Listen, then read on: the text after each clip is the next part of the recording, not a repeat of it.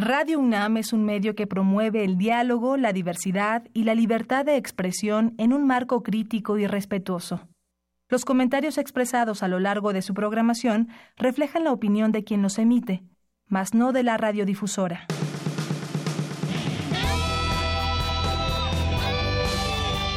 Prisma RU. Relatamos al mundo.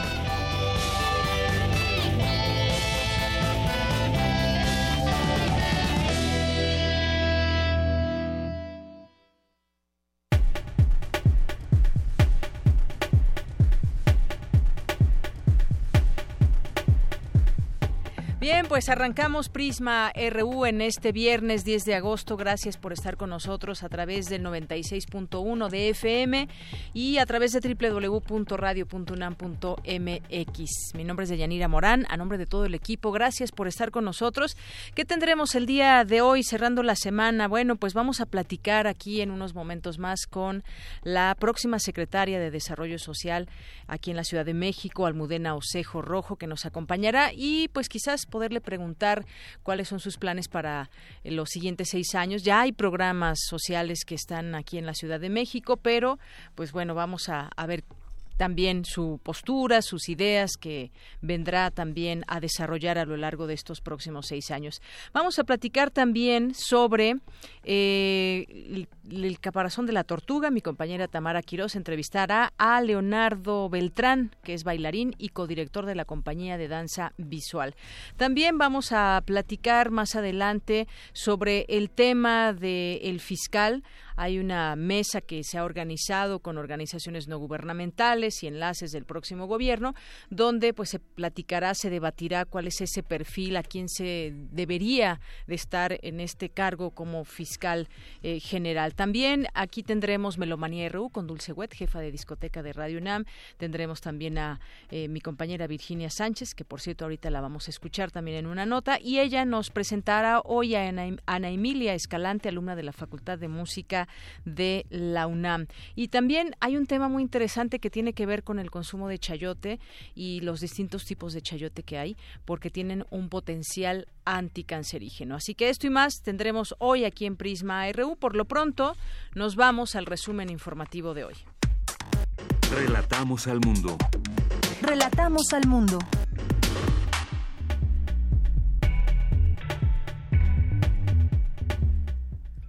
Bien, en este viernes 10 de agosto, en los temas universitarios, esta mañana el rector de la UNAM, Enrique Graue, encabezó la ceremonia de bienvenida del ciclo escolar 2018-2019. Mi compañera Virginia Sánchez estuvo ahí presente y en un momento nos tendrá aquí todos los detalles. Investigadores, académicos y científicos de la UNAM conformaron un grupo de trabajo para atender el problema del sargazo. No te pierdas la información con Cindy Pérez Ramírez más adelante. Proyectos de la Facultad de Arquitectura de la UNAM fueron reconocidos con medalla de plata en la Bienal de Arquitectura Mexicana 2018. La información completa en unos minutos con Dulce García. La UNAM, a través del Instituto de Biología, realiza un inventario completo de la flora del Valle de Tehuacán, Cuicatlán, recientemente inscrito como bien mixto en la lista de Patrimonio Mundial de la UNESCO por su riqueza natural y cultural. En los temas nacionales, el presidente Enrique Peña Nieto se comprometió a enviar en septiembre una iniciativa para crear la Secretaría de Seguridad Pública para que entre en operación con el nuevo gobierno. Parte de lo que también se platicó ayer en esta reunión eh, Andrés Manuel López Obrador, Enrique Peña Nieto. En tanto, el presidente electo Andrés Manuel López Obrador anunció que cambiará los más de 6.000 elementos del Estado Mayor por una ayudantía de 20 ciudadanos, quienes serán los encargados de su seguridad. El Instituto Federal de Telecomunicaciones inició una investigación de oficio por probable existencia de poder sustancial en el mercado de radio y televisión. Marinos aseguraron casi dos toneladas de cocaína frente a las costas de Acapulco Guerrero, que era trasladada en una embarcación menor con motores fuera de bóveda. La próxima titular de la Comisión Nacional del Deporte, Ana Gabriela Guevara, afirmó que el principal problema del deporte en el país es que no existe un plan para dirigirlo. Eso y muchas, muchas otras cosas más que se requiere para avanzar en el deporte ahí, aquí en México. En más información, el Consejo Nacional del Partido Verde Ecologista nombró a Arturo Escobar y Manuel, a Manuel Velasco como los coordinadores de sus grupos parlamentarios en la Cámara de Diputados y en el Senado. Dos personas murieron y una más resultó lesionada debido a una balacera en una zona residencial de la colonia El Mirador de la delegación Coyoacán. Un cortocircuito provocado por las lluvias, eh, por las lluvias fuertes, causó un incendio en el mercado de Tepetate, uno de los más antiguos allá en Querétaro. El Servicio Meteorológico Nacional informó que esta tarde habrá lluvias y tormentas fuertes acompañadas de descargas eléctricas y caída de posible granizo en la Ciudad de México y Estado de México. En temas de economía, el Consejo Coordinador Empresarial informó que ya se integraron 12 mesas de trabajo con el equipo de transición del próximo presidente. Durante junio, la actividad industrial de México subió 0.29%, su mejor resultado en cuatro meses, de acuerdo con cifras del INEGI. Y en los temas internacionales, el presidente de Estados Unidos, Donald Trump, anunció que autorizó un incremento de los aranceles a las importaciones de Turquía, fijando tasas de un 20% sobre el aluminio y de un 50% sobre el acero. La Asamblea General de Naciones Unidas aprobó este viernes la designación de la expresidenta chilena Michelle Bachelet como la nueva jefa de derechos humanos de la organización. Hoy en la UNAM, ¿qué hacer y a dónde ir? El Instituto de Investigaciones Históricas de la UNAM te invita a la presentación del libro Rousseau en Iberoamérica, lectura e interpretaciones entre monarquía y revolución, con la presencia del editor de la obra, Gabriel Entín, doctor en ciencias sociales, además del doctor en historia, Alfredo Ávila, y el historiador y ensayista cubano residente en México, Rafael Rojas. La cita es hoy a las 18 horas en la Casa de las Humanidades, ubicada en Presidente Carranza número 162 en Coyoacán. La entrada es libre. Como parte del ciclo de conferencias El Universo los viernes, que lleva a cabo el Instituto de Astronomía de la UNAM, se presenta la charla Las sorprendentes lunas del Sistema Solar, que será impartida por la doctora Julieta Fierro, divulgadora de la ciencia e investigadora titular de tiempo completo de nuestra máxima casa de estudios. Asiste hoy a las 19 horas al Instituto de Astronomía. Este evento es gratuito, pero se recomienda llegar por lo menos 40 minutos antes del inicio de la charla. Si el clima lo permite, habrá observación de estrellas y planetas con telescopios. No te pierdas esta gran oportunidad. El Festival de Música Intersecciones y el ciclo Pluriversos, que busca interculturalizar el espectro radiofónico con la participación de músicos indígenas, te invitan al concierto del rapero totonaco Juan San, quien ha interpretado sus creaciones en diversos festivales como la Tercera Fiesta de las Culturas Indígenas, Pueblos y Barrios Originarios en 2016 y el Sexto Encuentro de Tradición y Nuevas Rolas. Este recital también contará con la participación de Kumantuk Shushpa, proyecto que experimenta fusiones de música y visuales. Asiste hoy a las 21 horas a la sala Julián Carrillo de Radio UNAM, ubicada en Adolfo Prieto 133, Colonia del Valle. La entrada es libre, o si lo prefieres, sigue la transmisión por el 96.1 de FM.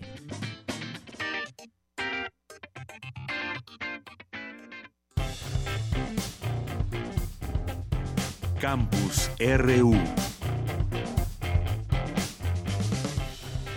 Es la una de la tarde con 13 minutos y entramos ahora a nuestro campus universitario, lo que sucede en distintas sedes. Y en esta ocasión, el rector Enrique Graue encabezó la ceremonia de bienvenida del ciclo escolar 2018-2019 de nuestra casa de estudios. Ahí estuvo mi compañera Virginia Sánchez, que nos trae todos los detalles. ¿Qué tal, Vicky? Buenas tardes. Hola, ¿qué tal, Deyanira y auditorio de Prisma RU? Muy buenas tardes. Así es, Deyanira, pues con gran entusiasmo, muchas goyas enarmolando cada una de las escuelas y facultades que ahí pues se dieron cita, la nueva generación de la UNAM estuvo presente en la ceremonia de apertura del ciclo escolar 2018-2019 en el Salón Juárez del Centro Cultural Universitario Tlatelolco. El evento inició con la proyección del video UNAM, la Universidad de la Nación, donde se pudieron apreciar imágenes de la vida cotidiana de las y los universitarios y de la trascendencia que tiene nuestra máxima casa de estudios en todos los ámbitos. Eh, y posteriormente, acompañado por integrantes de la Junta de Gobierno del Patronato Universitario, rectores, académicos e investigadores, el rector Enrique Graue les dijo que representan a la generación cuyo ingreso ha coincidido con la conmemoración de los 50 años del movimiento estudiantil de 1968 y con el ejercicio electoral democrático más importante en nuestro país, por lo que les dijo, representan la revitalización y continuidad de la universidad. Escuchémosla. Esta generación, efectivamente, que ustedes representan, ingresa a 50 años del movimiento estudiantil que en 1968 cambiara el rumbo del país y que propulsó los valores de respeto, igualdad y democracia de los que hoy disfrutamos. Son también ustedes la generación que llega a la UNAM tras el ejercicio democrático más grande e importante que haya vivido México en su historia. Con su ingreso, la universidad se renueva. Ustedes jóvenes representan nuestra revitalización y continuidad. Histórica de la universidad y su trascendencia a nivel nacional e internacional. Ingresan a una universidad que tiene 467 años de tradición y historia. Y tenemos ya 118 años de ser la Universidad de la Nación. Es también la Universidad Nacional porque está en todas las entidades federativas del país, porque tenemos presencia física en cuatro continentes, porque los saberes de nuestros académicos llevan el nombre de México a todos los rincones del mundo y porque nuestros egresados han contribuido con esfuerzo y dedicación a generar esta gran nación. Y bueno, pues también habló sobre las casi nueve décadas del carácter autónomo de la universidad lo cual dijo también nos obliga a reflexionar y contribuir con conocimientos para contrarrestar problemas como la desigualdad que vivimos en el país. Somos también desde hace casi 90 años autónomos, casi, porque el próximo año cumplimos los 90 años de autonomía. Y al ser autónomos, tenemos la capacidad de determinar nuestros fines y definir los medios para conseguirlos, de autorregularnos y autogobernar, de crear nuestros planes de estudio y métodos de ingreso y de administrarnos conforme a las necesidades que nosotros mismos nos imponemos. Sin embargo, nuestra libertad no puede estar ajena al entorno en el que nos desarrollamos. Ejercemos nuestra autonomía para hacer una reflexión permanente de nuestras tareas y para contribuir con nuestros conocimientos a atenuar las diferencias, las asimetrías y las grandes desigualdades de nuestra nación. Y bueno, por supuesto no faltó ese cierre emotivo y distintivo que siempre nos hace enchinarnos la piel de nuestra universidad. Sepan ustedes que la UNAM es desde hoy de ustedes, para ustedes y estará con ustedes. Sean muy bienvenidos a esta su casa, la Universidad Nacional Autónoma de México, y que de aquí en adelante siempre, por su raza, por nuestra raza, hable el Espíritu que hable el espíritu. Ese siempre es el llamado. Y bueno, pues cabe señalar de Yanira que en la ceremonia también participaron Carlos Martínez Azad, investigador emérito del Instituto de Investigaciones Sociales de la UNAM.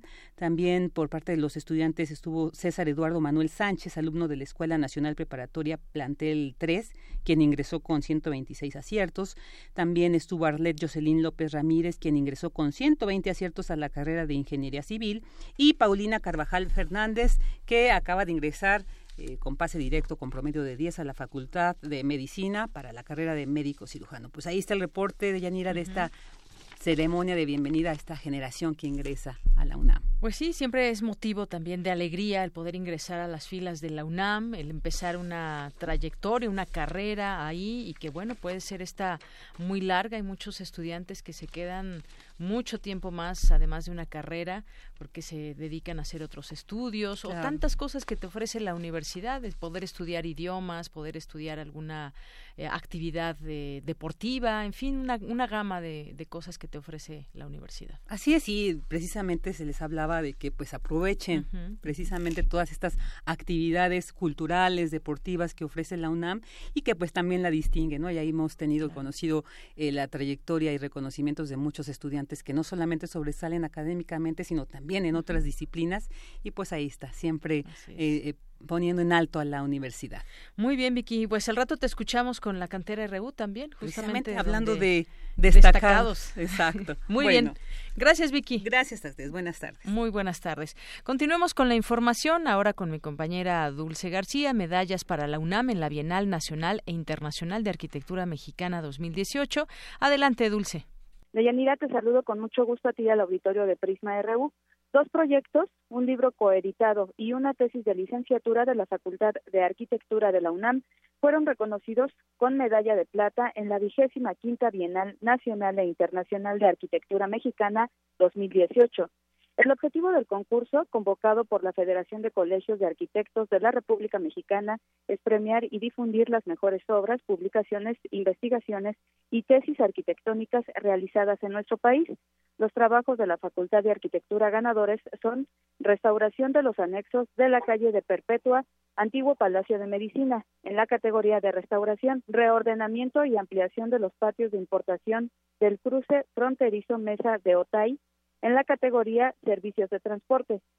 Una ciudad noble y lógica, las respuestas de Carlos Contreras Elizondo para la Ciudad de México en la categoría de libros y la tesis José Luis Bendiure Galán, primeros proyectos, primeras obras.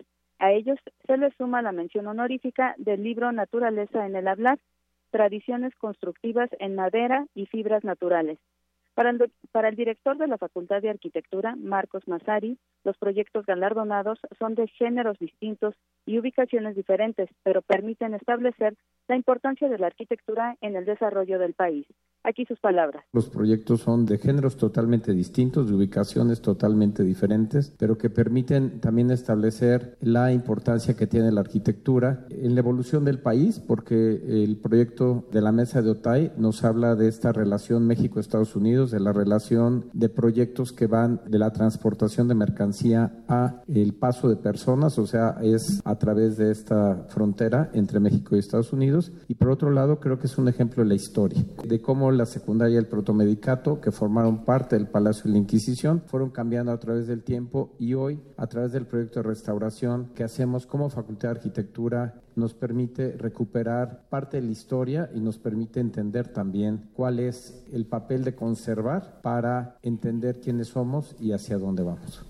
Por su parte, José Luis Cortés, presidente de la Federación de Colegios de Arquitectos de la República Mexicana, recordó que esa agrupación se conforma por 72 colegios y que en esta ocasión participaron más de 300 proyectos en las diferentes categorías. Escuchemos. Yo creo que todo esto pone en evidencia pues que una de las mejores escuelas de arquitectura del país es la Facultad de Arquitectura de la Universidad Nacional Autónoma de México. En ese sentido, pues me felicitaciones para todos los que participan como maestros, como investigadores y en diferentes campos de acción como son las publicaciones y, y los proyectos específicos de obras que se generan en el país. Hasta aquí el reporte. Muy buenas tardes. Gracias, Dulce. Buenas tardes. Vamos ahora a continuar con Cindy Pérez Ramírez. Investigadores, académicos y científicos de la UNAM conformaron un grupo de trabajo para atender el problema del sargazo. Adelante, Cindy. ¿Qué tal, Deyanira? Me da mucho gusto saludarte a ti y a todos los que nos están escuchando en Prisma RU. Y justamente, Deyanira, hace unos días, la investigadora de la UNAM, Brigitta Van Tussenbrock, alertaba sobre la presencia del sargazo en el Caribe mexicano, un tipo de macroalgas marinas que afectan gravemente al ecosistema, que provocan mal olor y descomponen el paisaje. Ante este panorama y la presencia de cerca de 126 mil metros cúbicos de la macroalga en la zona, la UNAM formó un grupo de trabajo para aportar conocimiento y soluciones al problema. El grupo está integrado por Luis Álvarez de Icaza Longoria, director del Instituto de Ingeniería, Elba Escobar Briones, directora del Instituto de Ciencias del Mar y Limnología, Gustavo Adolfo Olaiz Fernández, coordinador del Centro de Investigación en Políticas, Población y Salud de la Facultad de Medicina, entre otros académicos de la UNAM. Entre las acciones que realizará este equipo está evaluar la efectividad de los sistemas de barreras que se están instalando a lo largo de tres millas náuticas en playas de Quintana para contener y retirar el sargazo de forma sustentable, además del proceso para su carbonización. Asimismo, van a preparar en el mediano plazo un sistema de monitoreo y alertamiento temprano de arribos de sargazo mediante tecnología satelital del Instituto de Geografía de la UNAM. Este es el reporte que tenemos por el momento de Yanira. Muy buenas tardes. Tu opinión es muy importante. Escríbenos al correo electrónico prisma.radiounam@gmail.com. Queremos escuchar tu voz. Nuestro teléfono en cabina es 55 36 43 39. Prisma RU. Relatamos al mundo.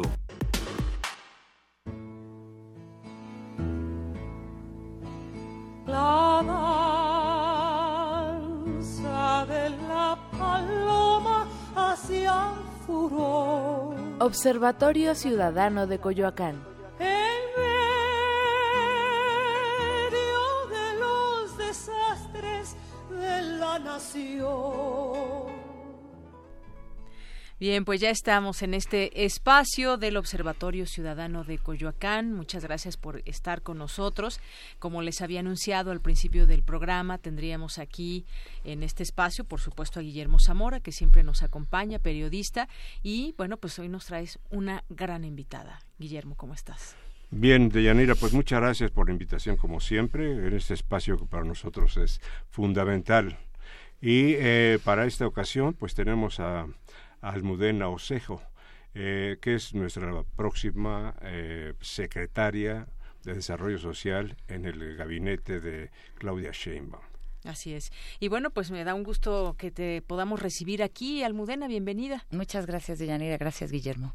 Y bueno, pues Almudena Osejo es doctora en Ciencias Sociales y Políticas por la UNAM, es maestra en Administración y Políticas Públicas de la Universidad de Nueva York, es licenciada en Humanidades por la Universidad de las Américas Puebla, es profesora de asignatura en la Maestría de Políticas Públicas del ITAM, donde imparte la materia de Gestión Pública y Participación Ciudadana, y tiene una larga trayectoria también en eh, materia en materia social. En 2011, cabe señalar, obtuvo el reconocimiento Ashoka Fellow, el emprendimiento en emprendimiento social por su trabajo en el fomento a la participación ciudadana. Cuenta con más de 15 años de trabajo en diseño e implementación de políticas públicas de participación ciudadana. Y no se diga más, platiquemos con, con Almudena sobre pues lo que vendrá. Mucho trabajo, Almudena. Eh, por supuesto, has de estar muy contenta, pero también hay muchos retos aquí en la Ciudad de México. Sí, así es, Deyanira. Pues eh, a trabajar durísimo a partir del 5 de diciembre, que es cuando eh, inicia el gobierno de Claudia Sheinbaum aquí en la Ciudad de México. Y en efecto un gran desafío, muchos retos por delante, eh, pero pues con todo el compromiso para sacar adelante este trabajo y este encargo. Así es, sabemos que ya hay programas que funcionan, que han funcionado bien a lo largo de los últimos años, digo también desde que estuvo como, eh, como jefe de gobierno el propio Andrés Manuel López Obrador, que, llegaron nuevos eh, programas que no existían, está el de los adultos mayores, luego con Ebrard se hizo el de prepa sí para jóvenes y se ha ido pues ampliando también esta eh, estos estos programas sociales. ¿Cuál es tu visión de entrada? Quizás un poco un diagnóstico que tú hayas visto de lo que de lo que vas a hacer en los próximos seis años. Sí, mira, eh, en los últimos meses hemos estado trabajando un equipo amplio en precisamente ver cuál es el diagnóstico en términos de desarrollo social, eh, mesas de trabajo que han incluido diversos temas Creo que el primer panorama que tendremos que afinar una vez que entremos en contacto ya con los funcionarios que hoy en día están a cargo de la Secretaría de Desarrollo Social, pero en términos generales el primer panorama eh, pareciera que existe como una dispersión de acciones y programas sociales que no necesariamente terminan de formar una estrategia específica en términos de política social, entendiendo como política social todas aquellas acciones eh, de gobierno que van encaminadas al mejoramiento de la calidad de vida de las personas. Comentaba con Guillermo hace un rato que en un país como México esto significa, con la desigualdad que tenemos, esto significa que la calidad de vida de estas personas pues tiene significativas limitantes en al menos la mitad de la población. ¿Y cuáles son los principales retos en este momento? Yo diría que eh, el primero es ordenar esta oferta institucional de programas y acciones de gobierno y transformarla no solo eh, en, digamos, mejorar este aspecto de la Secretaría de Desarrollo Social, que no sea solo esta secretaría que da estos programas sociales, ¿no? Sino que tiene una, eh, un acercamiento y una concepción a la política social desde una perspectiva, pues, de derechos más amplia, de garantía de derechos.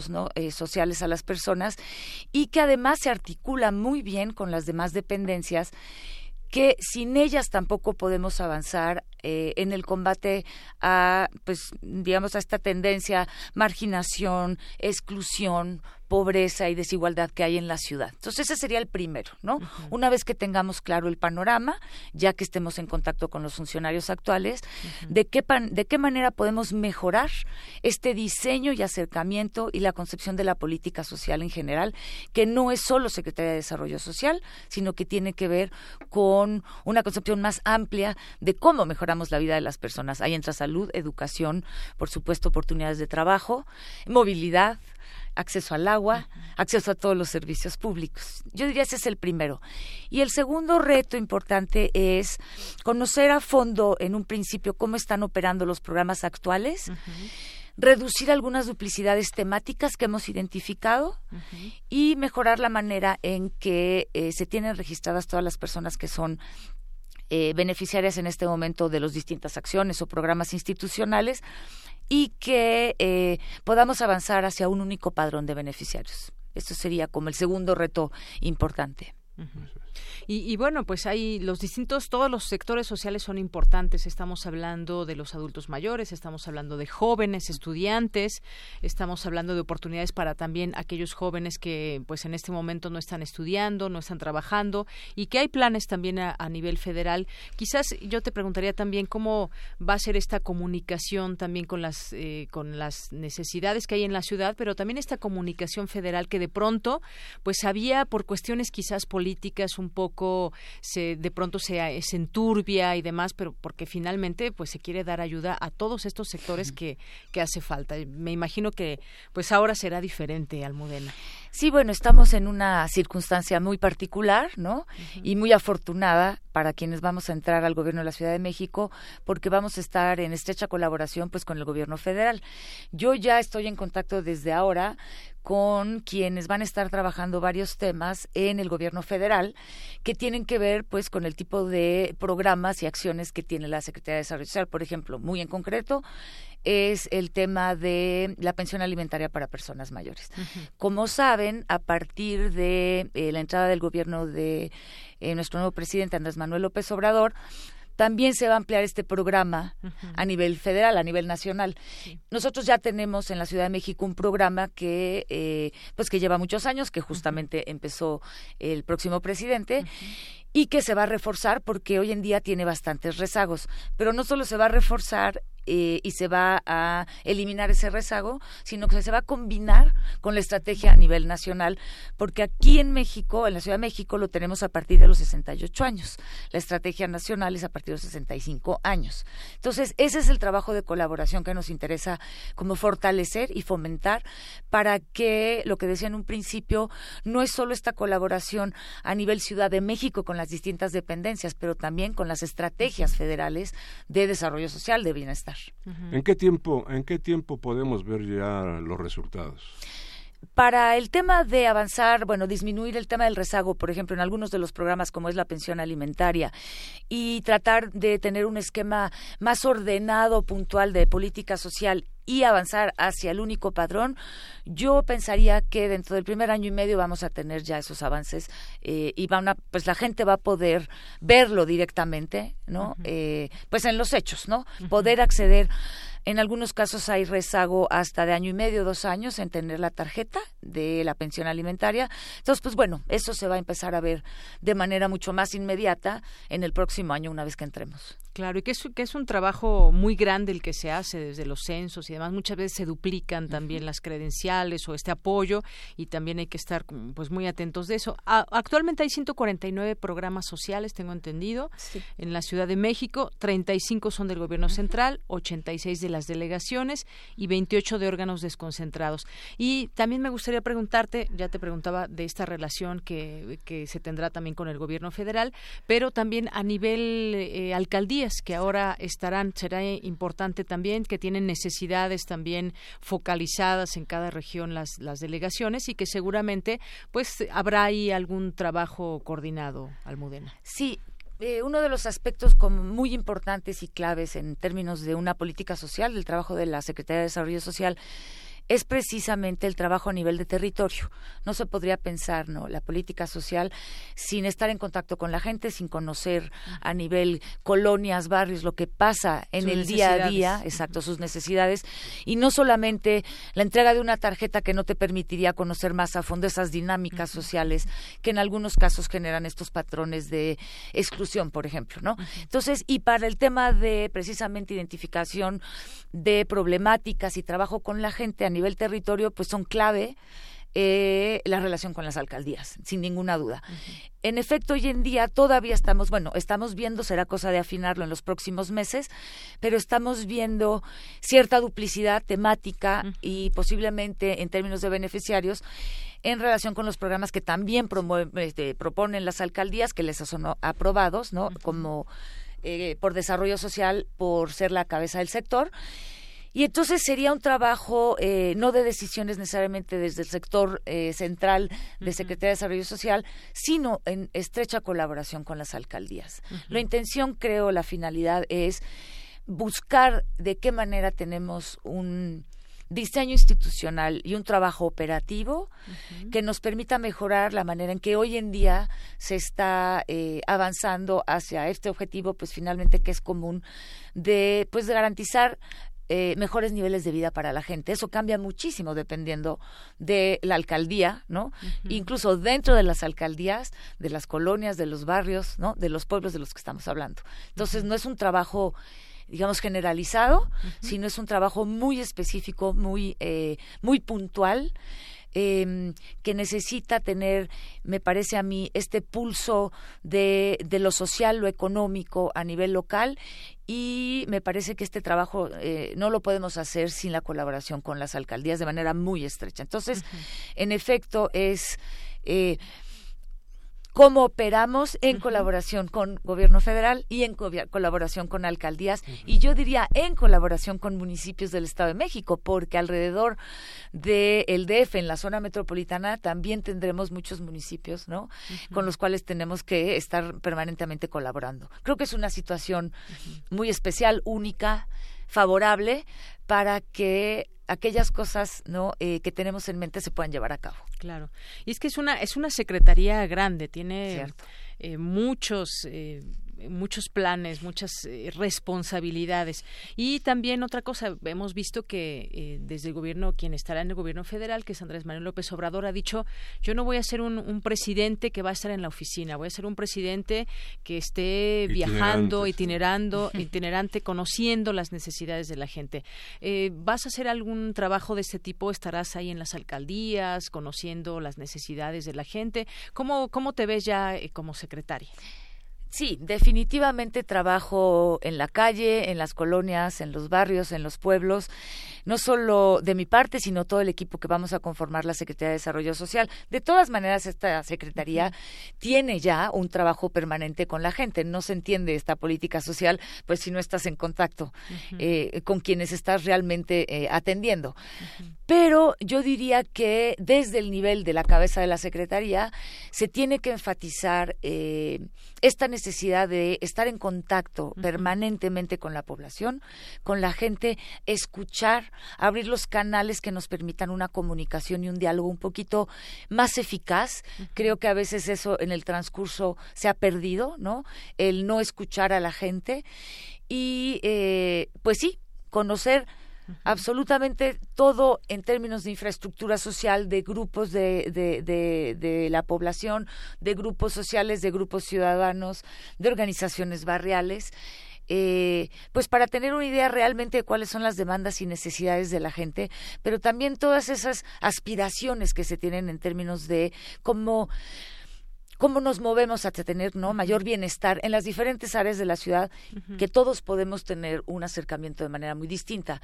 Pero creo que la responsabilidad de la Secretaría de Desarrollo Social es conocer todas las aristas no solamente algunas de ellas no yo no concibo ningún trabajo en términos de acción social y de desarrollo que no esté en contacto permanente con la gente desde la cabeza de la Secretaría. Muy bien.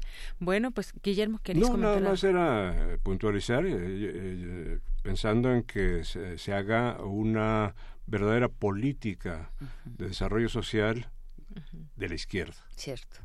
Así es, todas las, las ideas que pues se han planteado durante la campaña y que ahora se tendrá esa oportunidad de desarrollarlas y ojalá que no sea la última vez que platicamos Almudena ya cuando estés en funciones, quizás eventualmente poder platicar contigo y que nos vayas diciendo pues cómo cómo va la ciudad en estos avances de desarrollo social. Claro que sí, con muchísimo gusto. Mil gracias por la invitación. Bien, pues muchísimas gracias Almudena Osejo Rojo, próxima titular de Desarrollo Social aquí en la Ciudad de México. Gracias a ustedes, Guillermo de y gracias, Guillermo Zamora. Muchas gracias, Deyanira. Por estar aquí. Ya eh, nos vemos el próximo viernes. Nos vemos el próximo viernes. Gracias. Continuamos. Buenas tardes.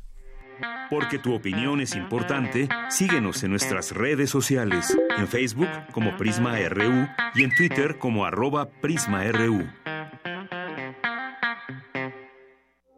Queremos escuchar tu voz. Nuestro teléfono en cabina es 55 36 43 39. Prisma RU. Relatamos al mundo. Barcos. Andrea Ocampo.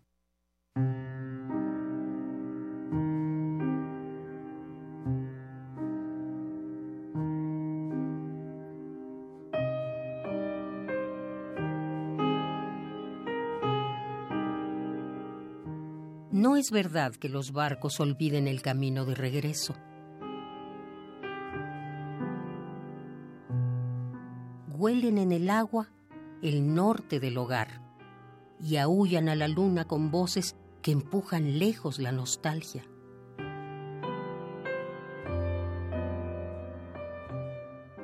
Los hombres, en cambio, navegan asomados a la borda, obsesionados con sirenas como las de antes.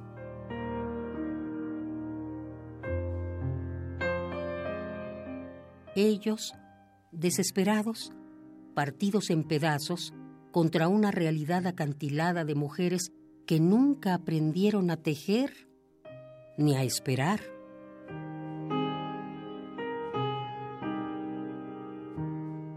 No es verdad que los barcos olviden el camino de regreso huelen en el agua el norte del hogar y aullan a la luna con voces que empujan lejos la nostalgia.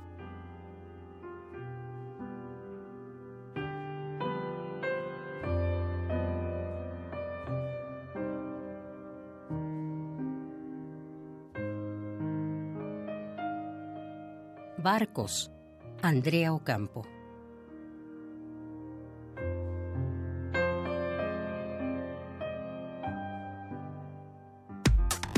Relatamos al mundo. Relatamos al mundo. Continuamos una de la tarde con 42 minutos. Sigamos platicando de otros temas ahora. Ya es en la línea telefónica el doctor Edelmiro Santiago Osorio. Él es académico de la Facultad de Estudios Superiores Zaragoza. Doctor, bienvenido a este espacio de Prisma RU de Radio UNAM. Ok, muchísimas gracias por la oportunidad de platicar con ustedes y con el público. Gracias, doctor. Bueno, pues nos trae a platicar con usted en esta ocasión, pues este desarrollo por parte de universitarios del llamado superchayote mexicano, que puede ser un anticancerígeno. Platíquenos si estamos hablando de qué, si es algún tipo específico de chayote o qué es lo que han descubierto. Claro que sí, con muchísimo gusto. Eh, me gustaría primero aclarar que el término superchayote y creo que no es el más afortunado para eh, nombrarle al desarrollo que hemos hecho. Eh, Más bien es un, eh, es un, hemos tenido eh, un desarrollo por parte del grupo de investigación en Sequim Nedula en México, encabezado por el doctor Cadena, Eh, hemos generado eh, un híbrido de, de chayote que, que tiene propiedades para eliminar el crecimiento de células tumorales y que es eh, tan, tan, potente como eh, la citarabina, que es un antineoplásico de uso clínico para tratar, por ejemplo, leucemias. Entonces, eh, eso es lo que hemos encontrado en el grupo de investigación. Justamente, doctor, es un grupo de eh, universitarios que han ah. descubierto esto. Eh, qué bueno que hace esta precisión para no llamar así al, al, chayote, pero es un es específicamente un tipo de chayote y han descubierto esto que puede ser usado, por ejemplo, en casos de leucemia y bueno, también de qué manera se tendría que consumir este producto, esta verdura. Claro, claro que sí. Mire. eh, lo, lo que hemos avanzado fuertemente es en la investigación básica y eh, preclínica. Eh, todavía no tenemos, eh, eh estamos eh, buscando la, la, la oportunidad de trabajar en colaboración con médicos oncólogos para que demos el paso hacia, eh, pues, explorar la posibilidad de ser usado en pacientes. por el momento eh, en esa en esa parte estamos y eh, es un es un eh, hijo digamos una cruza que tuvimos entre diferentes variedades de chayote eh, y que potenciamos el contenido de uh, metabolitos eh, que están en este en esta verdura y que se juntaron varios de estos metabolitos que pueden ayudarnos a eliminar a las células tumorales. Entonces, en esa parte es donde estamos, ¿no? Así es, y que exactamente el tipo, ¿cómo sería este consumo? Sabemos que, por ejemplo, hay estos extractos de algunas, eh, de algunos alimentos que se hacen inclusive en cápsulas, por ejemplo, tenemos las cápsulas de nopal o de algunas otras cosas. No sé si esta sea una, eh, una manera viable, pero esto entonces sería como en una segunda fase de la investigación. Así es, tenemos el potencial eh, de, de, hacer cápsulas y todo lo, eh, este, este tipo de cosas, ¿no? Pero eh, por el momento, eh, digamos, todavía no damos ese, ese paso. Eh, son entonces eh, lo que nos decía es un híbrido de dos especies de chayotes silvestres mexicanos. Incluso todavía no es que vayamos o son los que, por ejemplo, podemos conseguirlos donde ya en el súper o donde se pueden conseguir este tipo de chayotes. No, eso es un es un producto de investigación.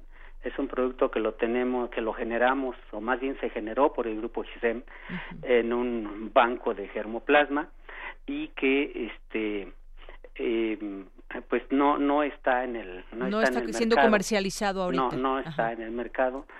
Eh, está en proceso de patentamiento.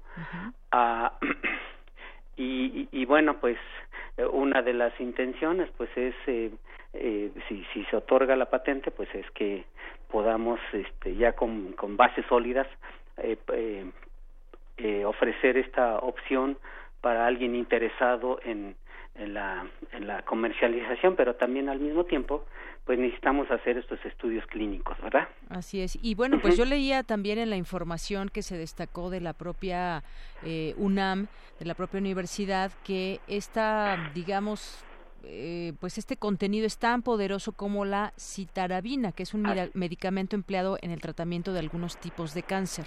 Así es. La gran ventaja, y es algo que nosotros encontramos aquí en nuestro laboratorio, aquí en la UNAM, es que eh, la, citarabina que está en uso clínico para tratar a las leucemias elimina tanto a células tumorales como a células normales. Y por eso se cae el pelito y por eso nos sentimos o sea, ataca también lo, las eh, células buenas digamos así es. Mientras que el, lo que nosotros encontramos es que en el extracto de este híbrido que generamos elimina las células tumorales pero no daña a las células normales y es algo que pues los los médicos oncólogos han anhelado por muchísimos años no encontrar un producto con estas características. Muy bien. entonces esa es una es una oportunidad de, bastante grande que se abre para para este investigar y, dar el paso hacia una posible aplicación clínica pues estamos abiertos con eh, tratando de, eh, hacer vínculos de colaboración con los médicos oncólogos no claro. Muy bien entonces este este extracto crudo del híbrido de este chayote que se generó en, en el laboratorio es mil veces más potente que el de los ejemplares que pueden encontrarse en el mercado común. Así es o sea, de por sí ya el chayote que encontramos en el mercado es, es bueno, pero este tendría esa, digamos, esa característica mucho más eh, potente para, eh, pues, tratar de revertir o apoyar en, el, en, el, en los resultados en contra del cáncer. Así es. es. Esa es la aportación que estamos haciendo, ¿no? Muy bien. Bueno, pues es, es bueno saberlo en esta primera fase que ya tienen, que ya se ha descubierto esto, doctor, y sería también muy importante que platiquemos una vez que ya quizás se pueda comercializar y que conozcamos también los lugares donde se puede adquirir y de qué manera se debe consumir. Yo estoy segura que muchas personas que nos están escuchando en este momento, pues tendrán ya esta eh, curiosidad o interés por conocer estas propiedades y poderlo consumir. Claro que sí. Este, sí, sí, pues, yo creo que es un paso que tenemos que seguir o tenemos que dar obligatoriamente porque tenemos que llevar estas cosas hacia el, el, eh, eh, impactar en la, en, la, en la sociedad que para eso eh, pues nos paga la, la universidad, ¿no? para ayudar a, a colaborar con, con, impactar a la sociedad. Incluso no sé si prevenir, pero eso también lo seguiremos eh, platicando, doctor. Yo creo que esa es una área que de muchísima oportunidad. Muy bien.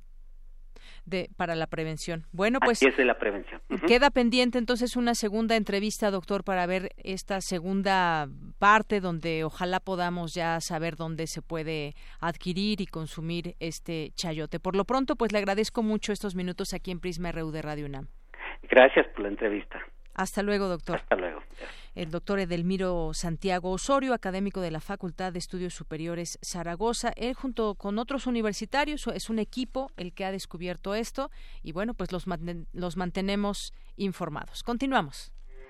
Porque tu opinión es importante, síguenos en nuestras redes sociales, en Facebook como Prisma RU y en Twitter como arroba PrismaRU.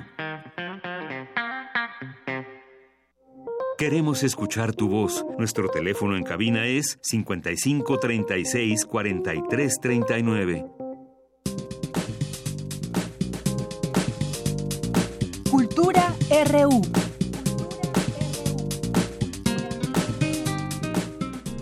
Pues ya estamos en la sección de cultura. ¿Qué tal, Tamara Quiros? Muy buenas tardes. Muy buenas tardes, Deyanira. Qué gusto saludarlos. Muchas gracias a todos aquellos que nos acompañan a través de la frecuencia de Radio UNAM.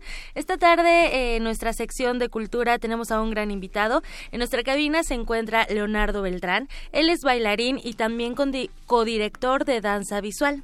Leonardo, muy buenas tardes y bienvenido a este espacio. Buenas tardes a ambas. Muchas gracias por la invitación. No, al contrario, gracias por visitarnos en esta cabina que también es tuya y de todos aquellos que nos acompañan. Oye, Leonardo, hoy nos tienes una recomendación apta para toda la familia, para todas las edades, una conjugación magnífica entre danza, teatro, artes circenses y también ópera. Platícanos, por favor. Así es, Tamara. Muchas gracias. Pues mira, nosotros en Danza Visual, eh, la codirectora Patricia Marín y yo, eh, les tenemos una invitación. Es este espectáculo eh, transdisciplinario, justamente como mencionas, que conjuga danza, ballet, teatro, ópera, la música es en vivo, artes circenses. Y es familiar, justamente, es para los niños, pero es para que lo disfrute toda la familia. Se llama Desde el caparazón de la tortuga. Esta obra es una reinterpretación del clásico infantil Momo de Mijail Ende, y el cual, bueno, creo que todos hemos leído a lo largo de, nuestra vida, varias veces incluso. Y bueno, nos estamos presentando justamente en el Teatro eh, Ignacio López Tarso del Centro Cultural San Ángel a la una de la tarde todos los domingos de agosto y septiembre. Los boletos están a la venta en las taquillas del Centro Cultural o a través del sistema Ticketmaster. Y bueno, hablando de la obra, ¿qué es Momo o por qué Momo?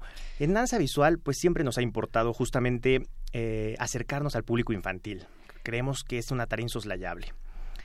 Y esta obra nos permite acercarnos a temas eh, posmodernos duros a través eh, de un lenguaje lúdico y de una escenificación muy inteligible, muy accesible para todos los pequeños. El uso del tiempo, cómo vivimos el tiempo y qué uso le damos. Hoy en día sabemos el precio de todo, pero el valor de nada. Y justamente lo que queremos eh, representar o exhortar a reflexionar con esta, con esta obra es justamente cómo vives tu vida o en qué se te va el tiempo y el tiempo que no lo podemos tocar, ni siquiera. Así es, es, es, es un eh, concepto muy abstracto. Claro. Y para los pequeños, eh, en esta obra se van a ir dando cuenta de cómo es, una, es un recurso cotidiano, pero también es un recurso limitado. ¿Y en qué momento decidieron eh, escoger a, bueno, retomar a, a este escritor alemán eh, muy reconocido, justo lo que, lo que comentabas al principio, ¿no? Muchos lo hemos leído, otros tantos no, pero tal vez sea la oportunidad de acercarnos a la literatura infantil de ficción. Justamente, eh, una de las partes fundamentales dentro de danza visual es la promoción de la lectura y la promoción de todas las artes en realidad. Eh, entonces, a través de este tipo de espectáculos, nosotros lo, que buscamos es eh, una eh, una injerencia tripartita. Por un lado, acercarlos a las artes escénicas, a todo el consumo de lo que es, pues esto, las diferentes representaciones artísticas que pueden darse en escena. Y es por eso que nosotros conjugamos danza en sus diferentes vertientes, teatro, la música es en vivo, tenemos un cantante de ópera que es el compositor de la obra, las artes circenses también. Y eh, por otro lado, la promoción de la lectura. Justamente, eh, niños lectores van a ser eh, adultos pensantes. Entonces van a ser mejores ciudadanos y una forma de, incidir en la sociedad y en esta construcción o reconstrucción del tejido social es justamente pues la educación, la cultura y las artes, el poder transformador de las artes y la lectura es una parte insoslayable de esta. Claro, y qué mejor edad que la niñez para acercarse a ese tipo de espectáculos que conjugan todo, todas estas artes en un solo momento, en un, aproximadamente una duración de una hora. Así es, eh, la obra... Hablando de tiempo. Hablando de tiempo, claro, justamente. Eh, como bien mencionas, el, libro de Momo de Ende es, eh, es muy vasto y toca muchísimos aspectos. Entonces, a través de, de, una, de un recorrido minucioso, de una revisión minuciosa por, por parte de todos los creativos involucrados, y después de 17 guiones, se logró abstraer lo o sea, tuvieron que 17 guiones previos para llegar a lo que vamos a ver. Así es. Y esto es justamente para lograr que escenográfica, escenotécnica, dramatúrgica y dramáticamente todos los recursos eh, que estén en escena le provean al niño y a todos los asistentes eh, un, discurso muy accesible, muy inteligible y digamos que recortamos toda la paja innecesaria para poder eh, darles un mensaje muy claro. Claro, más directo y además lúdico. Exactamente, porque todo, cualquier persona que vaya a verlo se va a sentir identificado con Momo, esta niña que es capaz de escuchar a las estrellas, a los animales, a todo, y, y, a, sus, a, sus dos amigos eh, incansables, que es eh, Beppo, el barrendero paciente, y Gigi es el contador de historias, ¿no? Y bueno, que junto a Casiopea, que es la tortuga milenaria, y que además es un actor en zancos, entonces es una tortuga que crece, y entonces eh, estas partes escenográficas y escenotécnicas también son muy atractivas para los niños, ¿no? y junto a, y, ellos cuatro van a luchar contra estos hombres de gris, ¿no? Que son los, los, que, se roban, los que se roban el, tiempo. de las personas, así es. sí, lo recuerdo muy bien.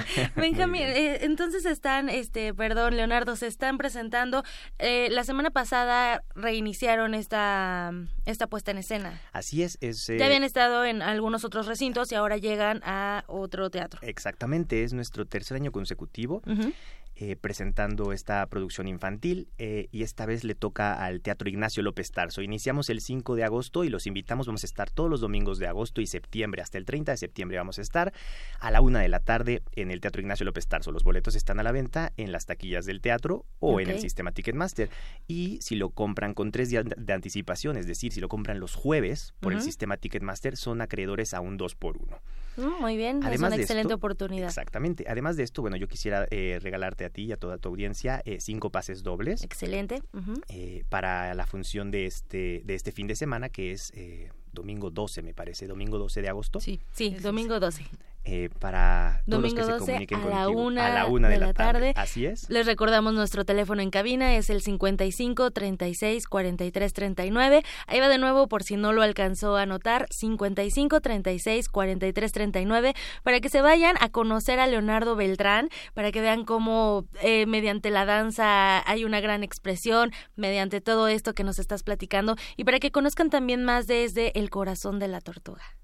Así es. Pues eh, muchísimas gracias por la, por la invitación.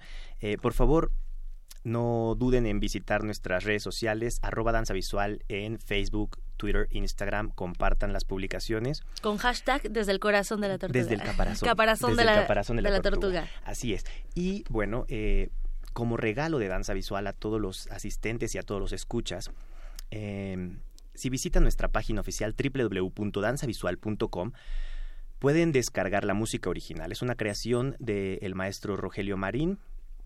eh, y la pueden descargar gratuitamente por ahí. Todo el soundtrack del, del espectáculo está ahí para su libre descarga. Excelente, muy bien, hasta recomendación musical ya nos trajiste, está muy bien. Oye, bueno, nada más recordando, el Teatro López Tarso se encuentra en la Avenida Revolución sin número en San Ángel. Exactamente, es Avenida Revolución, esquina con Avenida de la Paz. Muy bien, para mayor eh, exactitud. Leonardo Beltrán, bailarín y codirector de danza visual, muchísimas gracias por acompañarnos, por hacernos esta invitación y bueno, por los pases dobles para que la gente que nos escucha vaya a esta puesta en escena. Muchísimas gracias, Tamara. Deyanira, me despido por hoy, les deseo que tengan un excelente fin de semana. Muchísimas gracias, Tamara, gracias, Leonardo, por venir. Vamos a hacer una pausa y regresamos con más información a la segunda hora de Prisma RU. Prisma RU. Relatamos al mundo.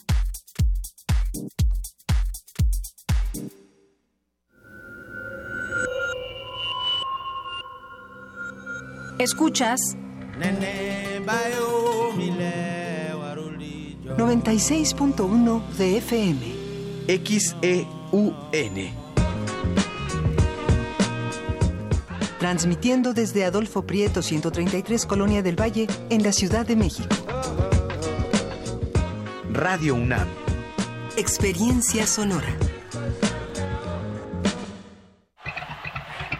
Mm, nada como caminar por las calles y percibir la otra ciudad. Esa alternativa escondida entre el bullicio y el asfalto. Se parte de Escaparate 961. La revista cultural que te ofrece las otras opciones. Viernes a las 15:15 por el 96.1 de FM. Radio UNAM. Experiencia sonora.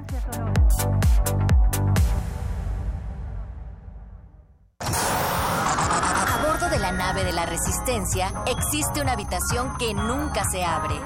Excepto la última hora del último día de la semana. Ahí- Ahí vamos a reírnos del mundo, a demoler los muros con canciones, a bailar en la posición que queramos. Todos eligen la música. Todos la disfrutan. Todos la bailan. El Buscapiés. Tú eres el alma de esta fiesta. Viernes, 22 horas. Por el 96.1 de FM. Radio UNAM.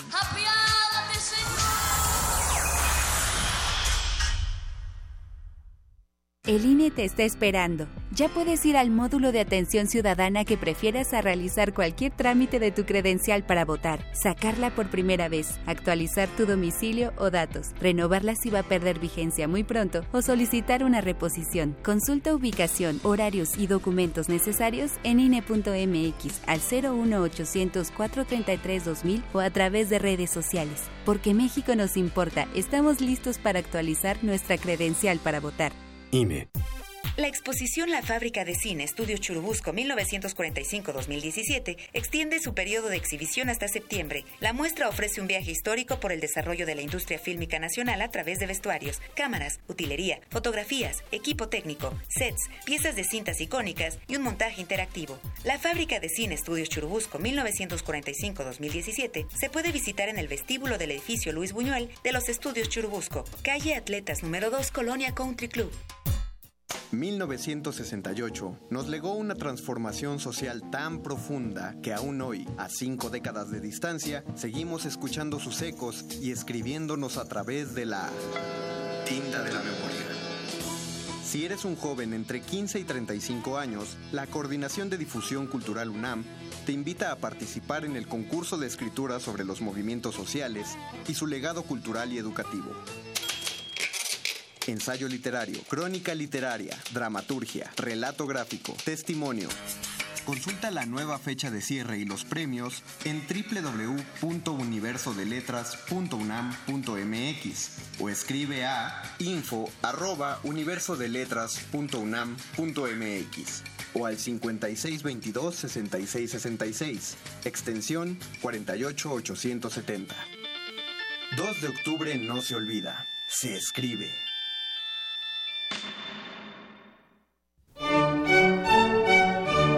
Tenemos la fusión exquisita para ti. Dos esencias finamente mezcladas que al entrar en contacto con tu ser te harán bailar. Diáspora de la danza. La música a través del cuerpo. Acompaña a Juan Arturo Brennan de lunes a viernes a las 6.40 de la mañana y a las 15 horas por el 96.1 de FM. Radio UNAM. Experiencia sonora.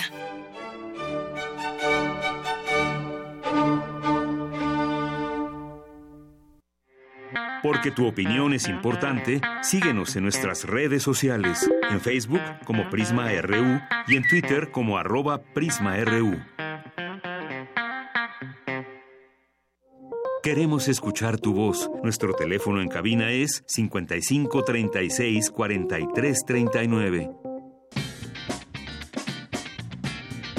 Mañana en la UNAM, ¿qué hacer y a dónde ir? Como parte del festival Poesía en Voz Alta, uno de los más importantes en América Latina que tiene como objetivo recrear la poesía como un arte vivo y en constante mutación, se realizará el concurso abierto de freestyle, arte callejero que consiste en utilizar la agudeza mental y la respuesta rápida para generar objetos verbales complejos y que funcionen en tiempo real. Asiste mañana a las 10 horas a la Casa del Lago ubicada en la primera sección del bosque de Chapultepec. La entrada es libre. ¿Has preguntado cómo sería tu vida siendo un cactus? Pues entonces asiste a la visita temática Cactus por un día, donde podrás explorar las dificultades y maravillas de ser una cactácea, conocidas en conjunto como cactos, cactus o cacti. Esta familia es originaria de América, pero también hay ejemplares en África tropical y Madagascar. Asiste con toda tu familia mañana sábado 11 de agosto a las 12 del día al Jardín Botánico de la UNAM. El costo de entrada es de 35 pesos. No te puedes perder el concierto de la Orquesta Juvenil Universitaria Eduardo Mata, bajo la dirección artística del músico Gustavo Rivero, y la participación de la cantante soprano Yamel Domor. Asiste el próximo domingo 12 de agosto a las 17 horas a la sala Nezahualcóyotl en el corazón del Centro Cultural Universitario. La entrada general es de 50 pesos. Bien, continuamos. Son las 2 de la tarde con 6 minutos y en nuestra segunda hora de Prisma RU tenemos algunos regalos, obsequios también que hacerles en materia deportiva. A ver, quien quiera irse a ver a los Pumas contra el Pachuca, tiene que contestar la siguiente pregunta. A ver, paren oreja, no, no, no nada más llamen, llamen, sino deben de tener la respuesta a la siguiente pregunta. ¿En qué año Pumas le ganó la final a Pachuca? Y cuál fue el marcador global. Así que, pues quien tenga la respuesta, llámenos al 5536 4339. Ya comenzaron a sonar los teléfonos muy rápido. Cinco pases dobles para el próximo domingo a las 4 de la tarde allá en el Estadio Olímpico, allá en Ciudad Universitaria. Así que, pues ahí es el teléfono. La pregunta en qué año Pumas le ganó a Pachuca y cuál fue el marcador global. Bien, pues vamos a continuar. También quiero mandar saludos a quienes están atentos a nuestra a nuestra programación, el programa de Prisma RU aquí en Radio UNAM, a nuestros amigos de Pumagua también. Vamos a invitarlos otro día también para que nos sigan platicando de sus proyectos. Este es el programa de manejo eficiente del agua en la UNAM en colaboración con la comunidad y vinculado vinculando investigación y experiencia. Así que, pues bueno, saludos a todos nuestros amigos de Pumagua, danza visual también, por supuesto que aquí está presente.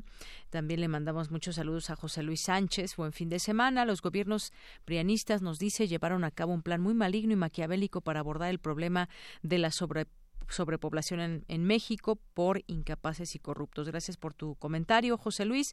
Museo de Geofísica también, les mandamos muchos saludos allá. Eh, pues bueno, este museo dedicado a la divulgación de las ciencias de la Tierra, perteneciente al Instituto de Geofísica de la UNAM, antigua estación sismológica inaugurada en 1910. Muchísimas gracias. También mandamos saludos a Becarios UNAM, a Harumi Frausto, a Magdalena González, que bueno, pues aquí justamente hablábamos del chayote y le tendremos, por supuesto, también la segunda parte de esta investigación, porque pues para poder consumir este este, este chayote y que es un potencial anticancerígeno. El negrito en el arroz dice chayote que les costaba hacerlo de tamarindo o algo así. Bueno, pues sí, no a todos les gusta el chayote, pero al saber de sus propiedades seguramente a muchos les va a gustar. Itzel Guerrero Vic también nos escribe por aquí, UNAM Costa Rica, muchos saludos. Centro de Estudios Mexicanos UNAM en Costa Rica promueve el intercambio y movilidad de estudiantes y docentes, además del desarrollo de proyectos en conjunto. Saludos hasta Costa Rica, Costa Rica esta sede de la UNAM. Eddie Eddie también, Enrique López, también muchas gracias. Dice eh, Magdalena González, que es una de las más bonitas vivencias estudiar en la UNAM. De acuerdo, Magdalena, muchas gracias. Eduardo, José Luis López Camacho, Gaby Ramírez, UNAM CERT, también aquí presente. Eh, referencias sobre seguridad de la información en países de habla hispana, noticias, artículos, consejos, vulnerabilidades y más. Su cuenta es UNAM CERT con C. Y bueno, pues y Catunam también mandamos muchos saludos a Mr. Meme, a la Matatena, al IUNAM también presente, Vika Pereval, eh, Biblios CCH Azcapo, también es la biblioteca del CCH Azcapotzalco. Muchos saludos allá a todos los estudiantes, a quienes nos puedan estar escuchando. A Sergio Salas también, eh, que nos manda aquí un comentario. Muchas gracias. Vamos a continuar con la información. Y pues eh, el Instituto de Ingeniería de la UNAM ofreció la conferencia Distribución de agua potable en la Ciudad de México. Mi compañera Dulce García nos tiene esta información. Dulce. Deyanira, muy buenas tardes a ti al auditorio de Prisma RU. Al hablar de la distribución del agua potable en la Ciudad de México, el doctor Óscar Arturo Fuentes Mariles, investigador del Instituto de Ingeniería de la UNAM, explicó por qué es muy difícil distribuir el agua en la zona oriente de la ciudad, como lo es en Iztapalapa, Iztacalco y Tláhuac. Vamos a escuchar. Se obtienen en lugares muy distantes, 150 kilómetros de las zona del distrito de la zona de la Ciudad de México y pues eso hace que después de recorrer unas distancias importantes, después de darle un tratamiento, purificar, mejorarla para el consumo, pues ya prácticamente en muchas ocasiones ya para entrar el, líquido a los domicilios, todavía ahí perdemos agua, hay muchas este, eh, pérdidas físicas en la conexión desde lo que se denomina toma domiciliaria, la, toma, la tubería más cercana a la casa y la conexión al, domicilio, ahí también se pierde una cantidad importante. El experto en temas de hidráulica habló también de los porcentajes de fugas que existen actualmente en la Ciudad de México. Aquí sus palabras. Hay partes donde eh, se pierde el 45% del agua, otras, esta es la extrema, eh, 57% del agua que decíamos está lista prácticamente para de tomarla de la tubería, llenar de, una jarra de agua y tomársela, pero no llega a alguna formar su jarrita porque ya se estuvo sal y sale por muchos lugares. De Yanira, auditorio de Prisma RU, la conferencia Distribución del Agua Potable en la Ciudad de México, impartida por el doctor Óscar Arturo Fuentes, se llevó a cabo en el Instituto de Ingeniería de la UNAM. Es el reporte. Muy buenas tardes. Gracias, Dulce. Muy buenas tardes. Vamos ahora con Cindy Pérez Ramírez. Realiza la UNAM inventario de flora del Valle de Tehuacán, Cuicatlán, para conservar la biodiversidad. Adelante, Cindy. País. El interés ¿Qué tal, Deyanira? Muy buenas tardes a ti y al auditorio de Prisma RU. A través del Instituto de Biología, la UNAM realizó un inventario en el Valle de Tehuacán, Huicatlán, recientemente inscrito como bien mixto en la lista de Patrimonio Mundial de la UNESCO por su riqueza natural y cultural. Gracias a esta labor, que comenzó como proyecto institucional a partir de 1979, hoy se tienen registradas 3.600 especies y sigue el trabajo de campo con el descubrimiento de nuevas plantas, alrededor de tres por año en pequeños huecos que aún quedan por explorar. Rosalinda Medina Lemos, académica de la entidad universitaria y coordinadora del proyecto, refirió que el estudio es necesario para contribuir al conocimiento y conservación de la biodiversidad que alberga nuestro país. El interés por esta región viene desde finales del siglo XVII. Eh, en particular, este, lo que llama la atención de, de esta zona corresponde a las comunidades que nosotros les llamamos matorral jerófilo y bosques muy secos que les llamamos bosque tropical caducifolio. Está aquí este, delimitando las comunidades más interesantes que más o menos se apegan a esto. Lo que pasa es que el, el territorio es muy complejo por su geomorfología y serranías y todo realmente es un conjunto de valles, de repente hay valles, de repente hay sierras. Este es el reporte que tenemos. Muy buenas tardes. Gracias, Cindy. Muy buenas tardes. Y bueno, ya tenemos a los ganadores que tienen que venir a recoger hoy sus boletos porque este partido se llevará a cabo el próximo domingo hasta las 5 de la tarde. Hasta las 5 de la tarde tienen para eh, venir a recoger su pase, su boleto doble aquí en Adolfo Prieto número 133, aquí a las instalaciones de Radio UNAM en el Departamento de Información.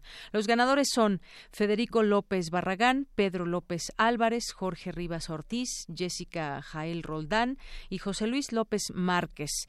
Y respondieron correctamente al año en que Pumas le ganó la final a Pachuca, que fue en la clausura 2009, y el marcador global quedó en 3 a 2. Así que, pues aquí ya tenemos sus boletos. Pasen a recogerlo lo más pronto que puedan. Aquí Adolfo Prieto, número 133. Continuamos.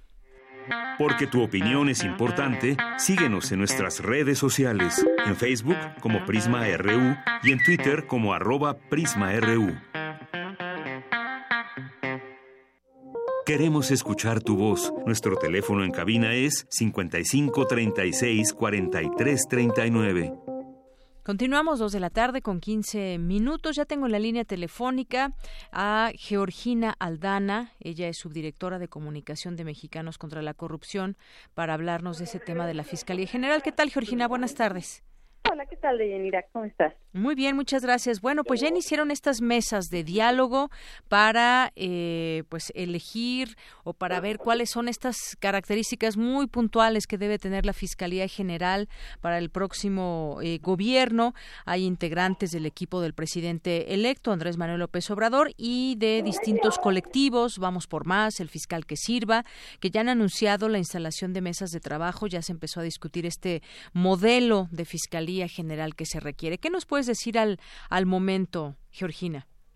Así es, doña Nira, y creo que aquí eh, es muy importante destacar que se está trabajando desde la sociedad civil organizada junto con el equipo de trabajo del presidente electo para eh, construir las reglas del juego y las herramientas que nos permitan verdaderamente eh, combatir la corrupción y la impunidad que imperan en el país. Entonces, como bien lo señalaste, somos muchas organizaciones de la sociedad civil que tenemos agendas muy distintas.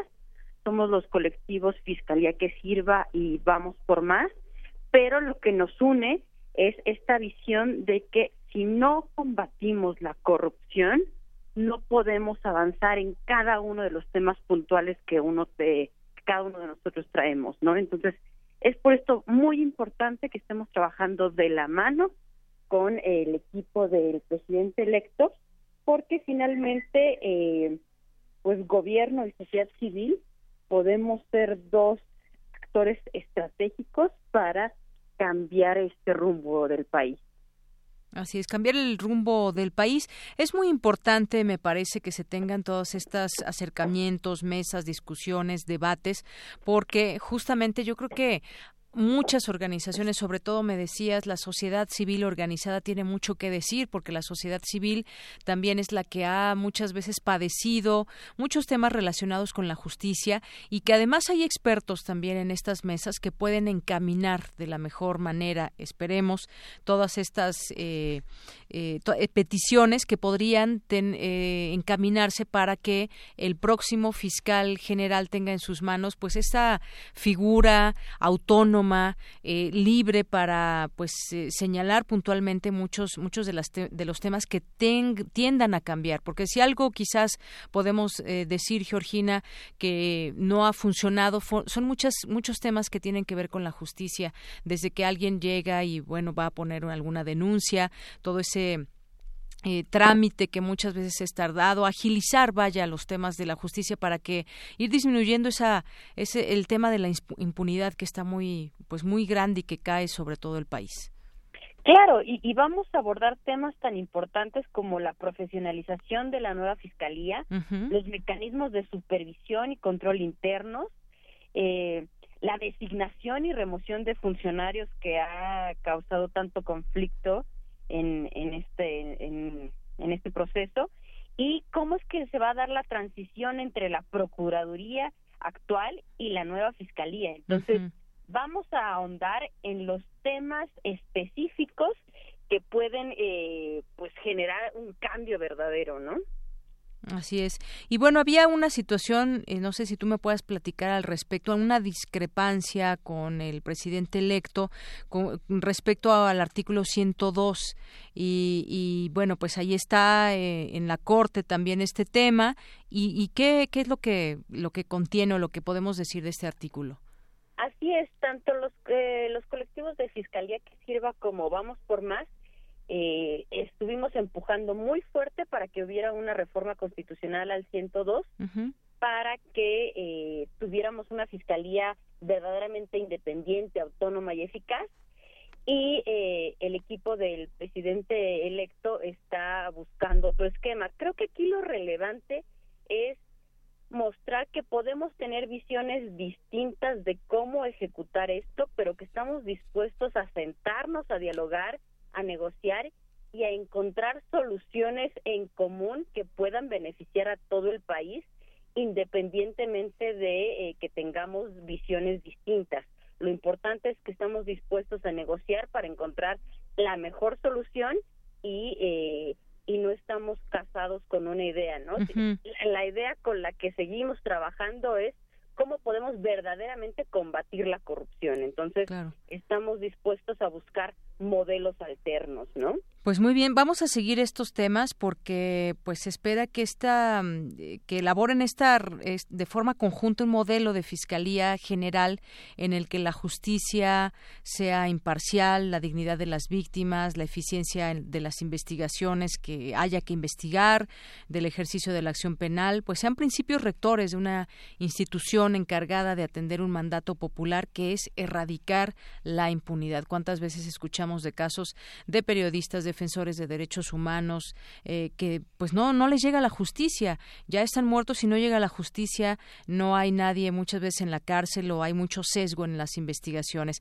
Hablaba también la eh, también en estas mesas Tatiana Cloutier de los sueldos de policías en todo el país que se buscará se incrementen no que se disminuyan pero todo esto pues son demasiados, demasiados temas y estas sesiones de trabajo nos permitirán a los ciudadanos pues conocer qué se está discutiendo, cómo se está haciendo para pues hacer este modelo de la de la fiscalía en el que muchos pues tienen esa esperanza de que pues si no se bien no se acabe la impunidad, ojalá que así sea, pero por lo menos que se cierre esa esa brecha.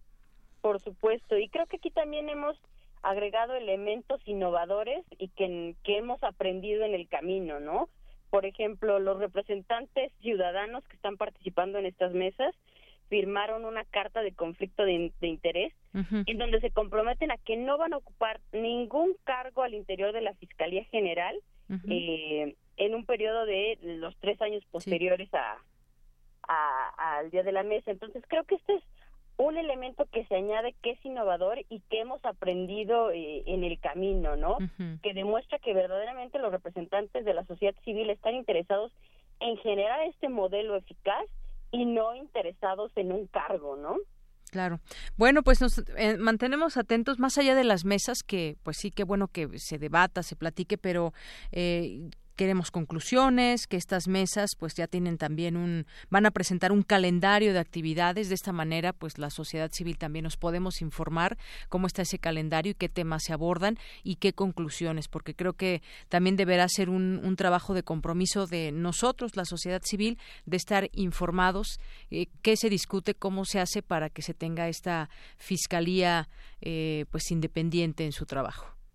Por supuesto, sí, las mesas son solo el medio para que verdaderamente obtengamos los resultados que queremos, que es un combate frontal y eficaz a la corrupción y la impunidad. Muy bien. Pues Georgina Aldana, muchas gracias por estar con nosotros aquí en Prisma RU de Radio UNAM. A ustedes por su tiempo y el espacio. Buenas tardes. Buenas tardes. Georgina Aldana es subdirectora de comunicación de Mexicanos contra la Corrupción. Relatamos al mundo. Relatamos al mundo. Porque tu opinión es importante, síguenos en nuestras redes sociales, en Facebook como Prisma RU y en Twitter como arroba PrismaRU. Bien, continuamos aquí en Prisma RU, algunos temas a destacar que también es importante con todos ustedes. Bueno, pues, ¿qué pasó ayer en la reunión entre el presidente Enrique Peña Nieto y el presidente electo Andrés Manuel López Obrador? Bueno, pues se habla de una transición que va a ser eficiente, que va a ser eh, pues eh, con muchos temas pendientes como el tema de la Secretaría de Seguridad Pública. El presidente Peña Nieto ofreció a Andrés Manuel López Obrador las mejores condiciones para que pueda iniciar una gestión exitosa. Vía Twitter ambos escribieron ahí mensajes donde hay disposición para apoyarlo, para colaborar en una transición en beneficio de México. Hubo dos comunicados, uno de la Presidencia de la República, otro por parte del equipo de Andrés Manuel López Obrador. Y bueno, en el comunicado de la presidencia dice que el presidente Peña Nieto abordó, acordó con el presidente electo López Obrador para que las iniciativas que darían origen a la Secretaría de Seguridad Pública y a la integración de la Fiscalía General puedan ser discutidas en esta legislatura que pues está estaría arrancando trabajos. También convinieron sostener una reunión entre el gabinete del gobierno de la República y el de la administración entrante para dar seguimiento al proceso de transición.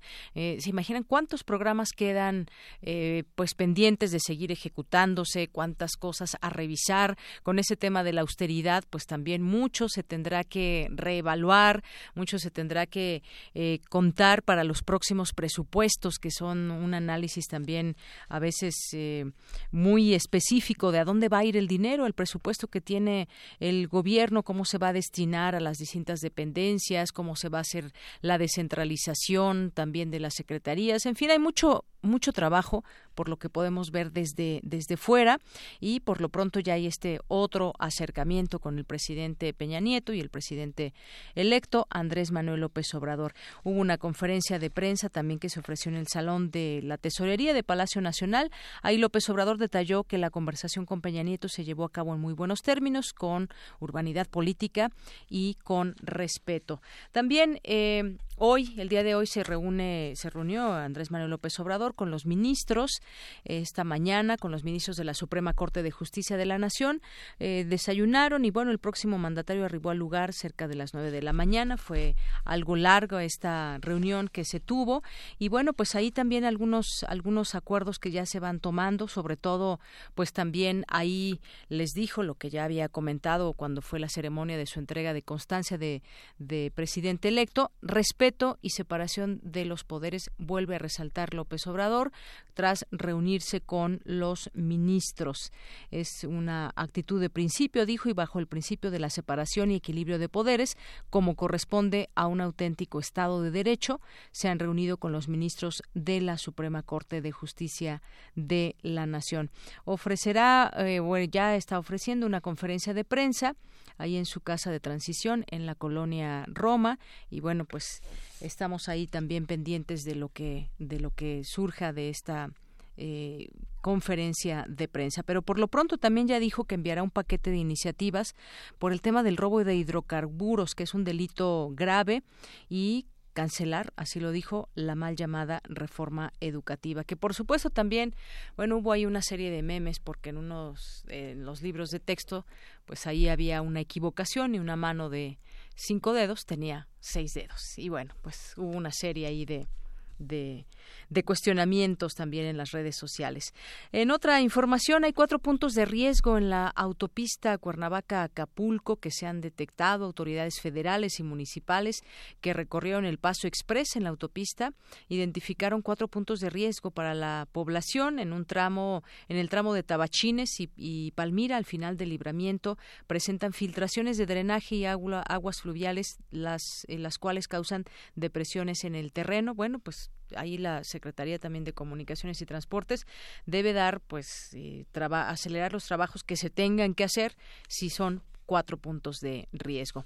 En más información, el próximo secretario de Relaciones Exteriores, Marcelo Ebrard, se reunirá la próxima semana con el titular de la Secretaría de Relaciones Exteriores, Luis Videgaray, para comenzar esta transición de manera formal, de manera que se acuerden fechas, calendarios y participaciones eh, y participantes también en estas reuniones, empezar a revisar toda la acción internacional del Estado mexicano.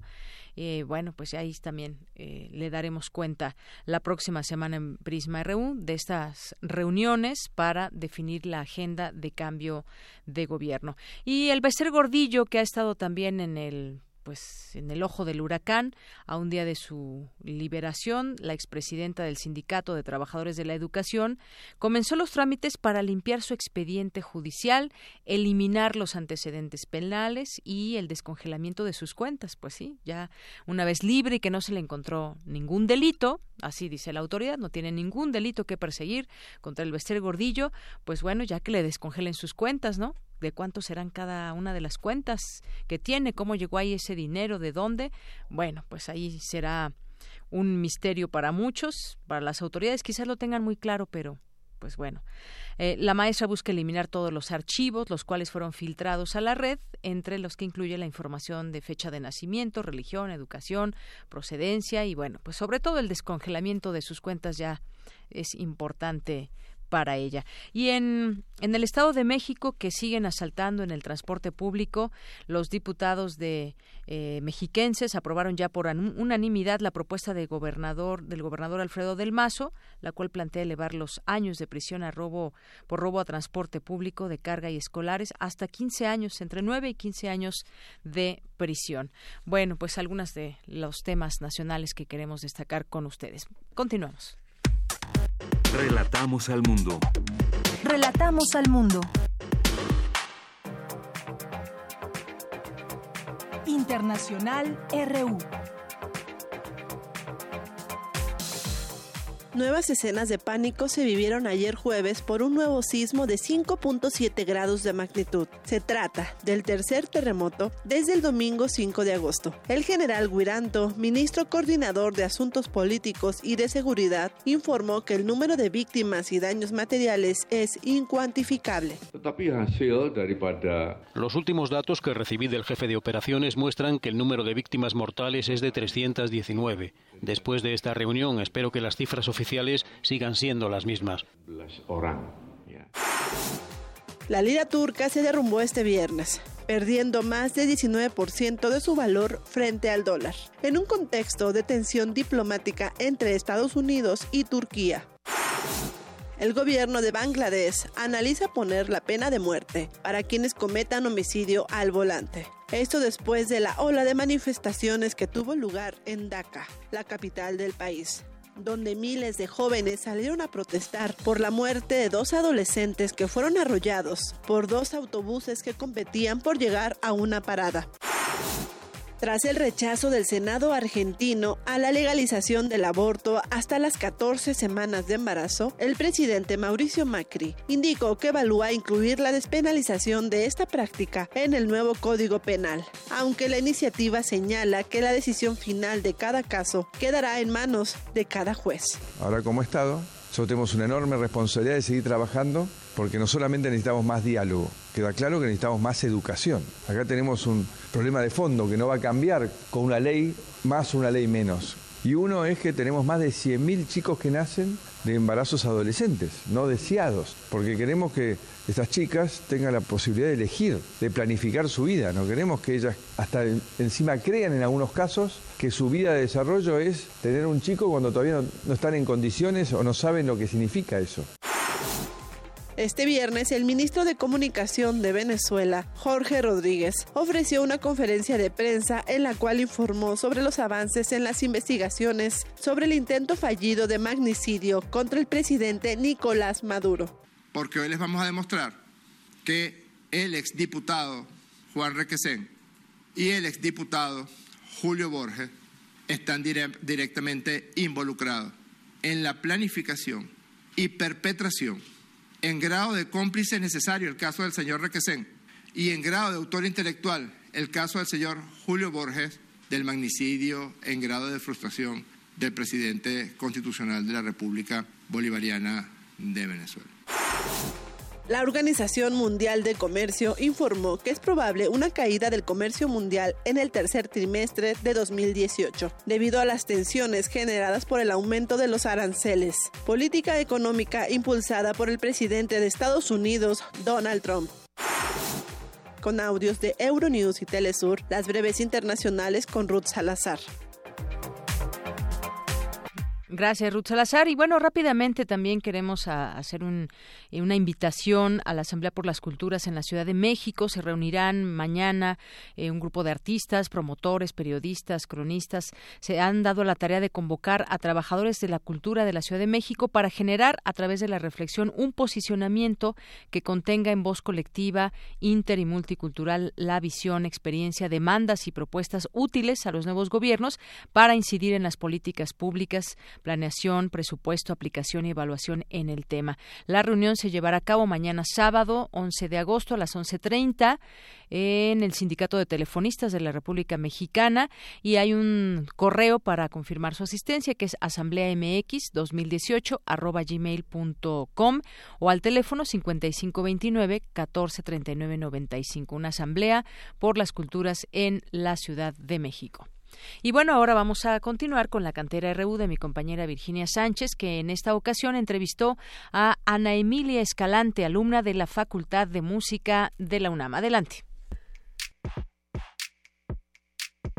Cantera RU.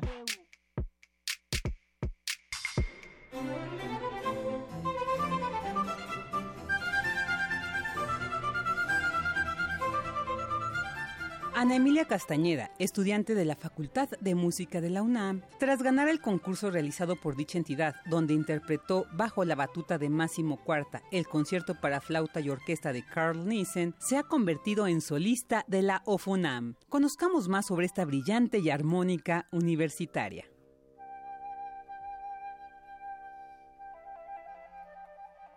Mi nombre es Ana Emilia Castañeda. Nací en, en la Ciudad de México el 4 de noviembre del 97.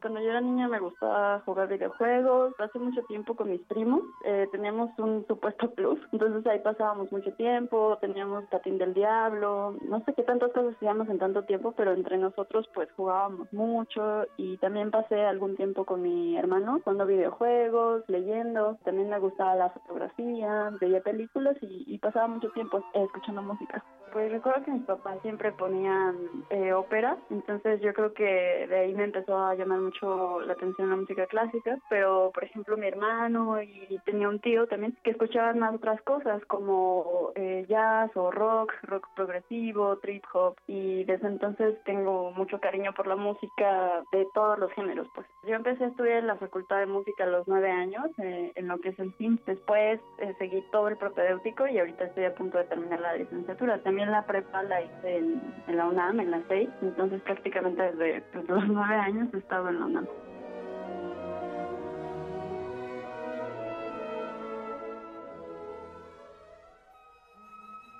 Pues porque el nivel es muy bueno, es muy alto y porque aparte es una educación más completa, ¿no? No solamente se basa en la música, sino también pues en el estudio de otras ciencias, de otras ramas. Siempre hay contacto con otras disciplinas y eso es lo que me gusta, aparte del, pues, reconocimiento que tiene la UNAM, los maestros y como yo estoy ahí desde, desde niña, pues le tengo un cariño muy grande fue desde niña, ¿no? Desde los nueve años yo toco la flauta. Entonces yo solamente recuerdo que yo les pedí a mis papás una flauta. Supongo que la debe haber escuchado y, y, pues me cautivó de alguna manera. Pero ya después como que descubrí que realmente no me veía tocando otro instrumento, sino que la flauta era realmente lo que me identificaba pues gané un concurso que justamente organizó la Facultad de Música. Para mí ha sido un paso muy importante en mi carrera, como que a partir de, de ese día muchas cosas se van a mover, se, se, están moviendo y pues representa para mí una, una gran oportunidad de seguir creciendo. Me ha dado experiencia y me ha dado bases sólidas para seguir buscando en otros ámbitos.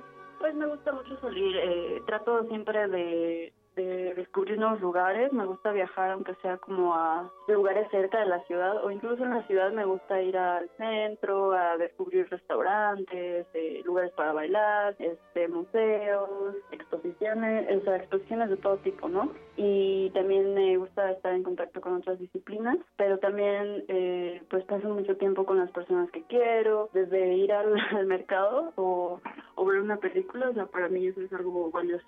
Bueno, mi principal referente yo creo que sí va a ser mi maestro, va a ser la escuela de, eh, de flauta francesa y también de Estados Unidos, ciertos flautistas. Aparte de la música clásica, me gusta mucho escuchar jazz, me gusta escuchar eh, rock progresivo y hip hop, son mis géneros favoritos.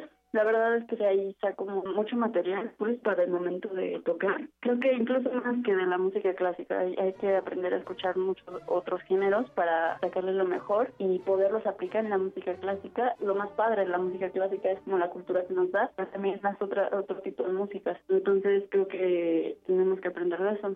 Eh, ahorita estoy leyendo de a Huxley, Las Puertas de la Percepción. Estoy también leyendo de Javier María. La verdad es que leo muchos libros a la vez, entonces no, no tengo como algo constante, pero leo muchos a la vez y a la vez los termino ya después de un tiempo. Entonces me gusta ese tipo de lecturas. También eh, Rayuela, La Odisea. La Odisea tal vez es mi favorito. Me gusta mucho José Saramago, Sartre, Virginia Woolf para mí el apoyo de mis papás siempre ha sido súper importante. Ellos han sido unas personas incondicionales en todos los momentos de mi vida y he tenido la fortuna de que siempre me han dado la libertad de decidir y de apoyarme en mis decisiones. También mi maestro Miguel Ángel Villanueva, que pues él ha estado a cargo de mi formación y que ha sabido guiarme en cuando más lo necesito. Entonces, la verdad son las personas a las que más les agradezco.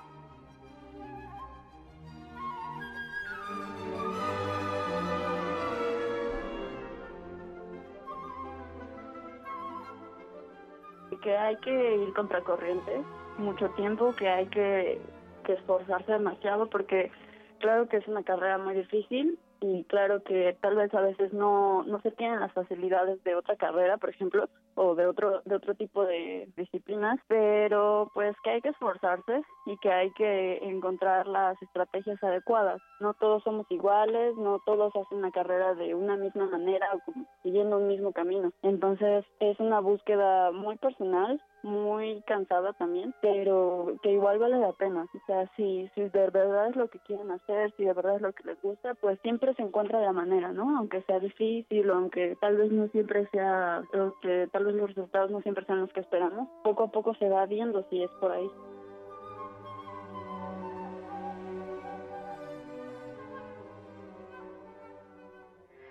Porque tu opinión es importante, síguenos en nuestras redes sociales, en Facebook como Prisma RU y en Twitter como arroba PrismaRU. Queremos escuchar tu voz. Nuestro teléfono en cabina es 55 36 43 39. Melomanía RU.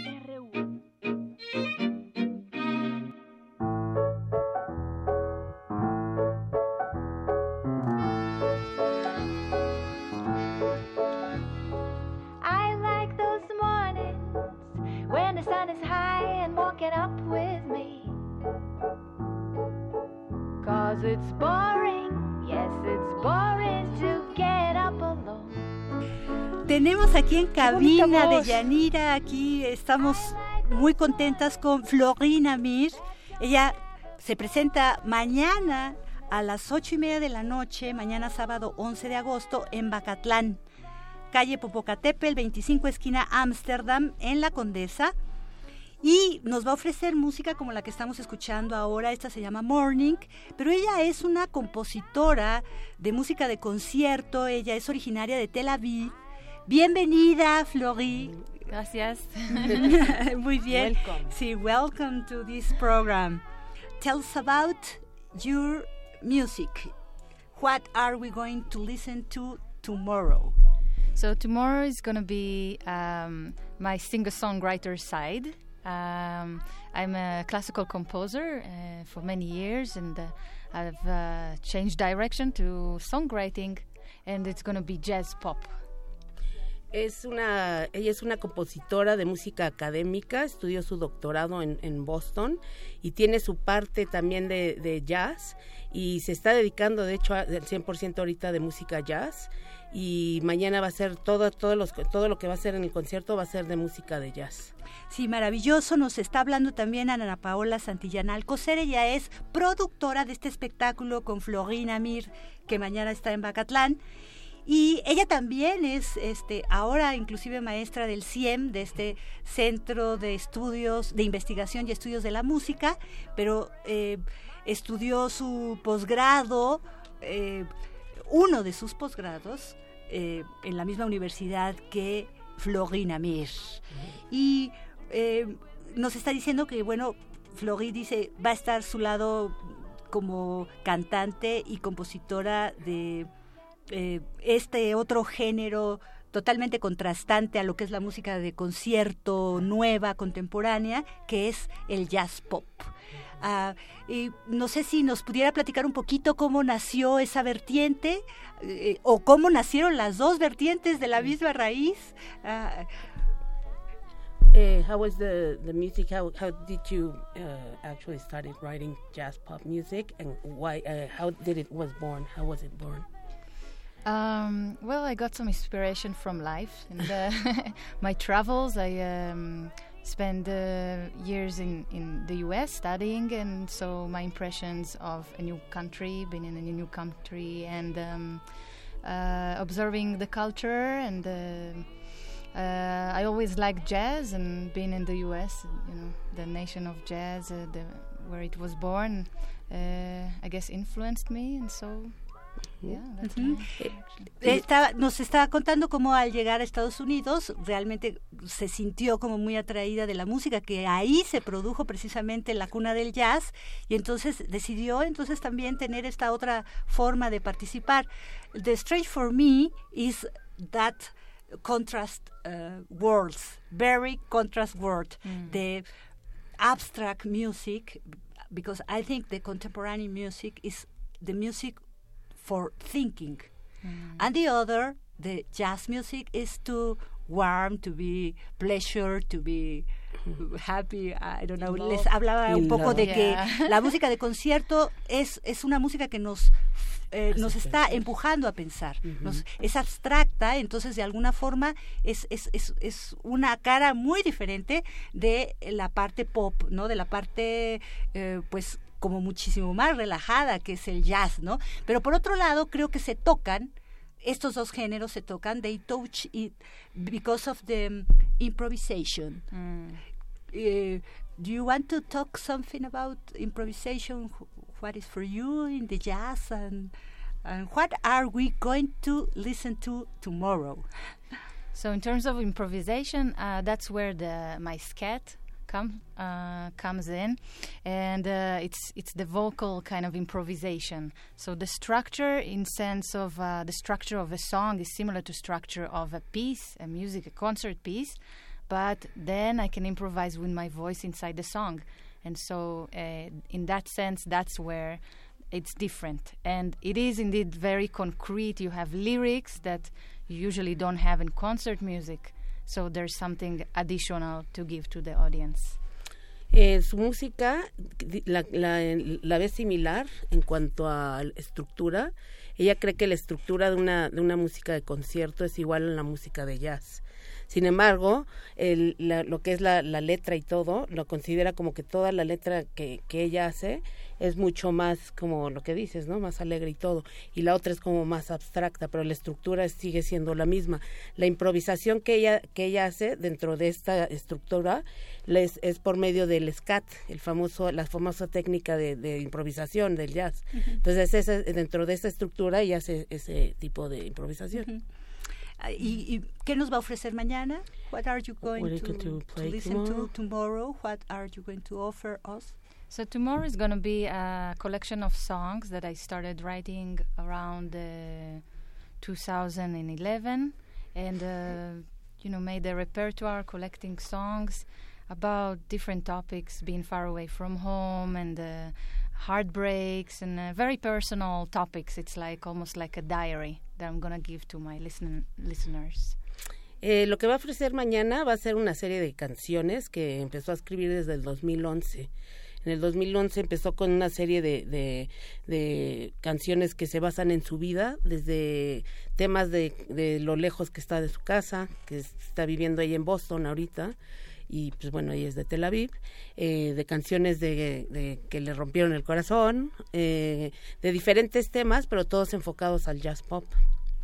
Fantástico, pues te agradecemos muchísimo esta pequeña y pero muy cálida entrevista y nos quedamos un poquito también con eh, tu música uh -huh. para escucharla y para eh, visitarte de donde esté yo corro para verte y oírte mañana. muchas felicidades y muchas gracias por estar aquí. Gracias. Eh, the, the, she wants you to thank you for, for coming to the radio station. And she she wants you to know that wherever you present yourself, she will be there. She will run to to to listen to your concert, and thank you for the the small interview. And there there will we will listen now to your piece. Uh, thank you so much. thank you for having me. Thank you.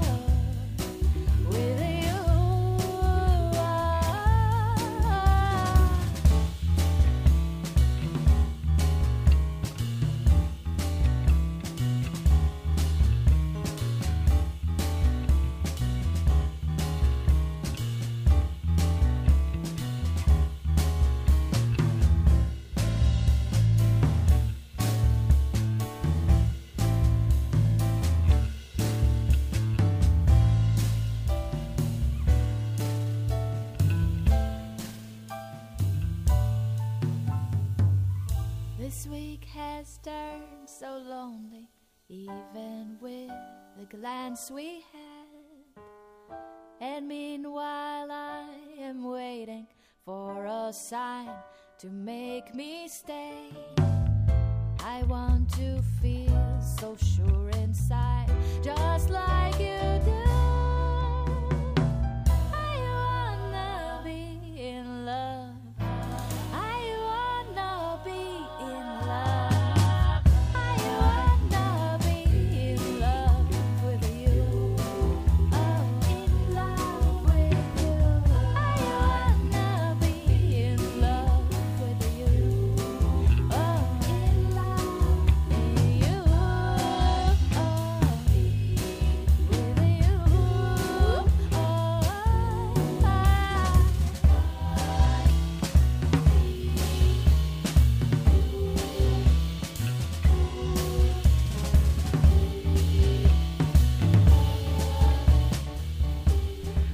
Ahora con nuestra siguiente invitación. Es Luis Felipe Lozada, compositor y libretista de la ópera Simbad, que se presenta en, mañana en el marco de nuestro ciclo La ópera es puro cuento y el ballet también, en el Teatro de las Artes y el domingo con dos funciones, así como han venido haciéndolo, a las 12 del día y a las 4 de la tarde. Estén atentos porque hay boletos también, cortesías nuevamente para esa ópera. Escuchemos.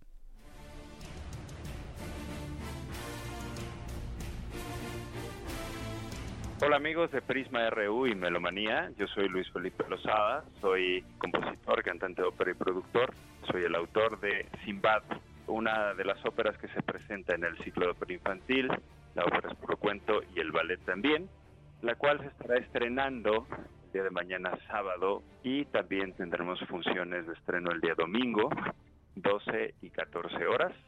En el piano está el maestro James Puyés, en el clarinete el maestro Miguel Ángel Navarrete, en la flauta la maestra María Bacorina, la maestra Elena García, en el sintetizador Adrián Juárez, en las percusiones Beto Campos, en la batuta el maestro Carlos Ortiz.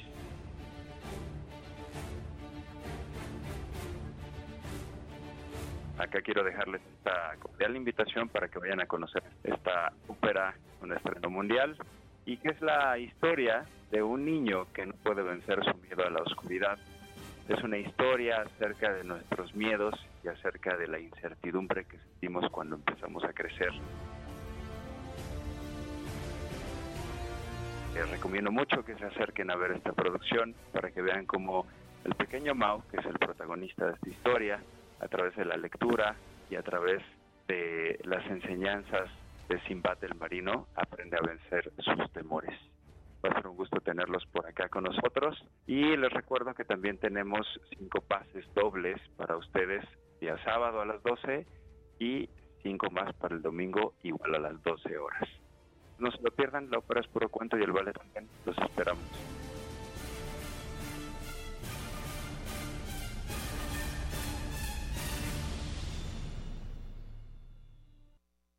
Pues ya estamos aquí. Estamos, seguimos aquí y ahora tenemos la invitación de Gabriel Elizondo, compositor y guitarrista flamenco, a quien ya hemos escuchado en emisiones anteriores, porque él está promoviendo ahora como productor un festival de que se llama Crisol, la otra música de concierto, y en esta ocasión nos invita a que el próximo jueves 16 de agosto a las 8 de la noche en el auditorio Contigo América lo escuchemos a él porque él es también compositor de la música que va a presentar, ¿no? Tiene tres discos y los tenemos aquí en la discoteca este, Joaquín Gutiérrez Heras y los programamos con regularidad. Escuchemos.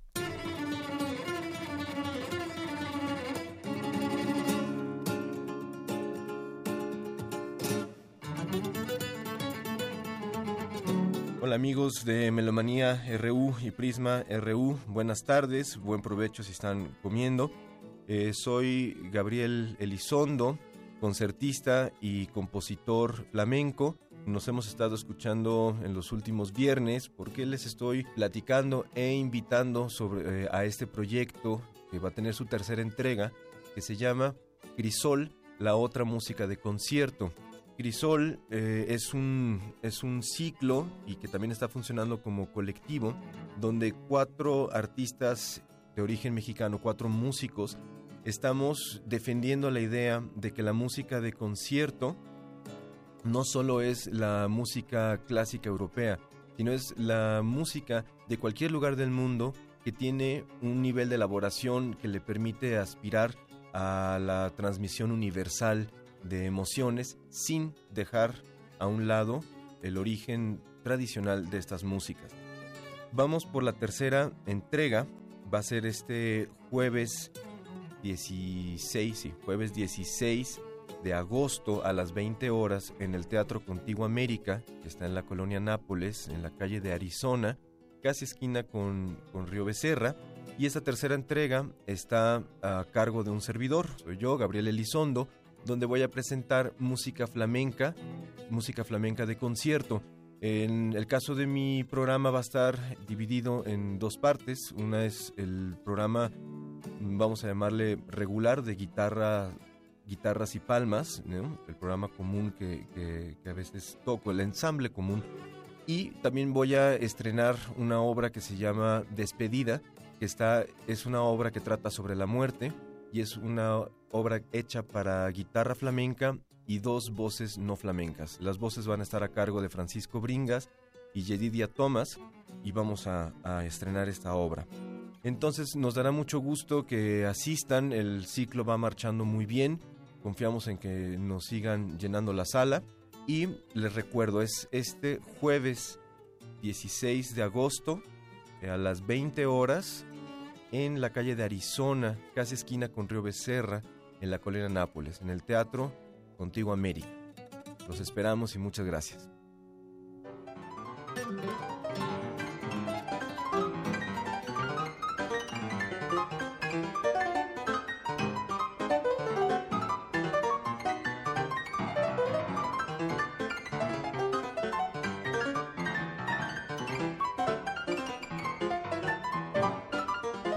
Pues estamos escuchando la música para piano mecánico de Colin Ancaro.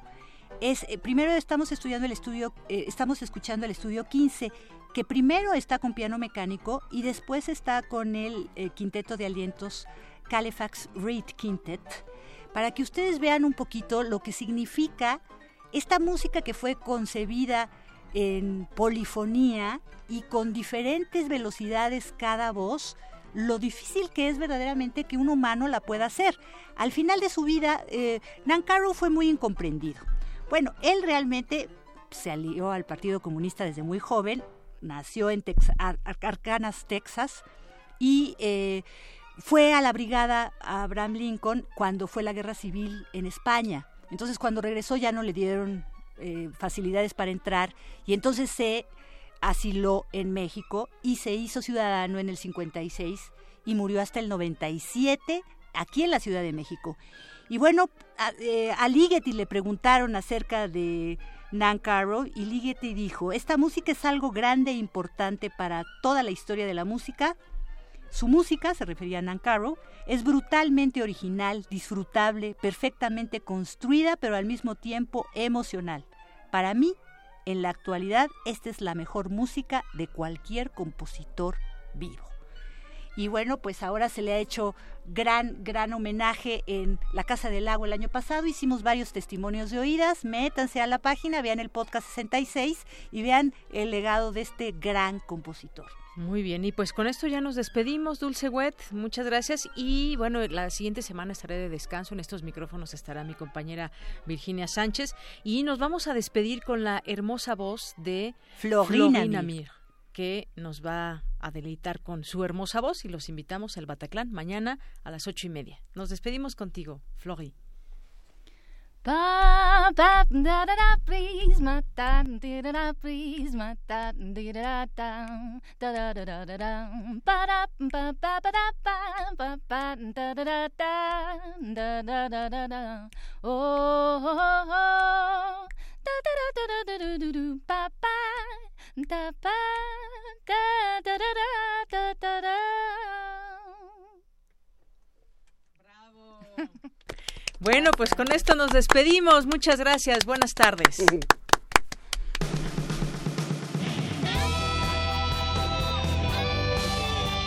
Prisma RU. Relatamos al mundo.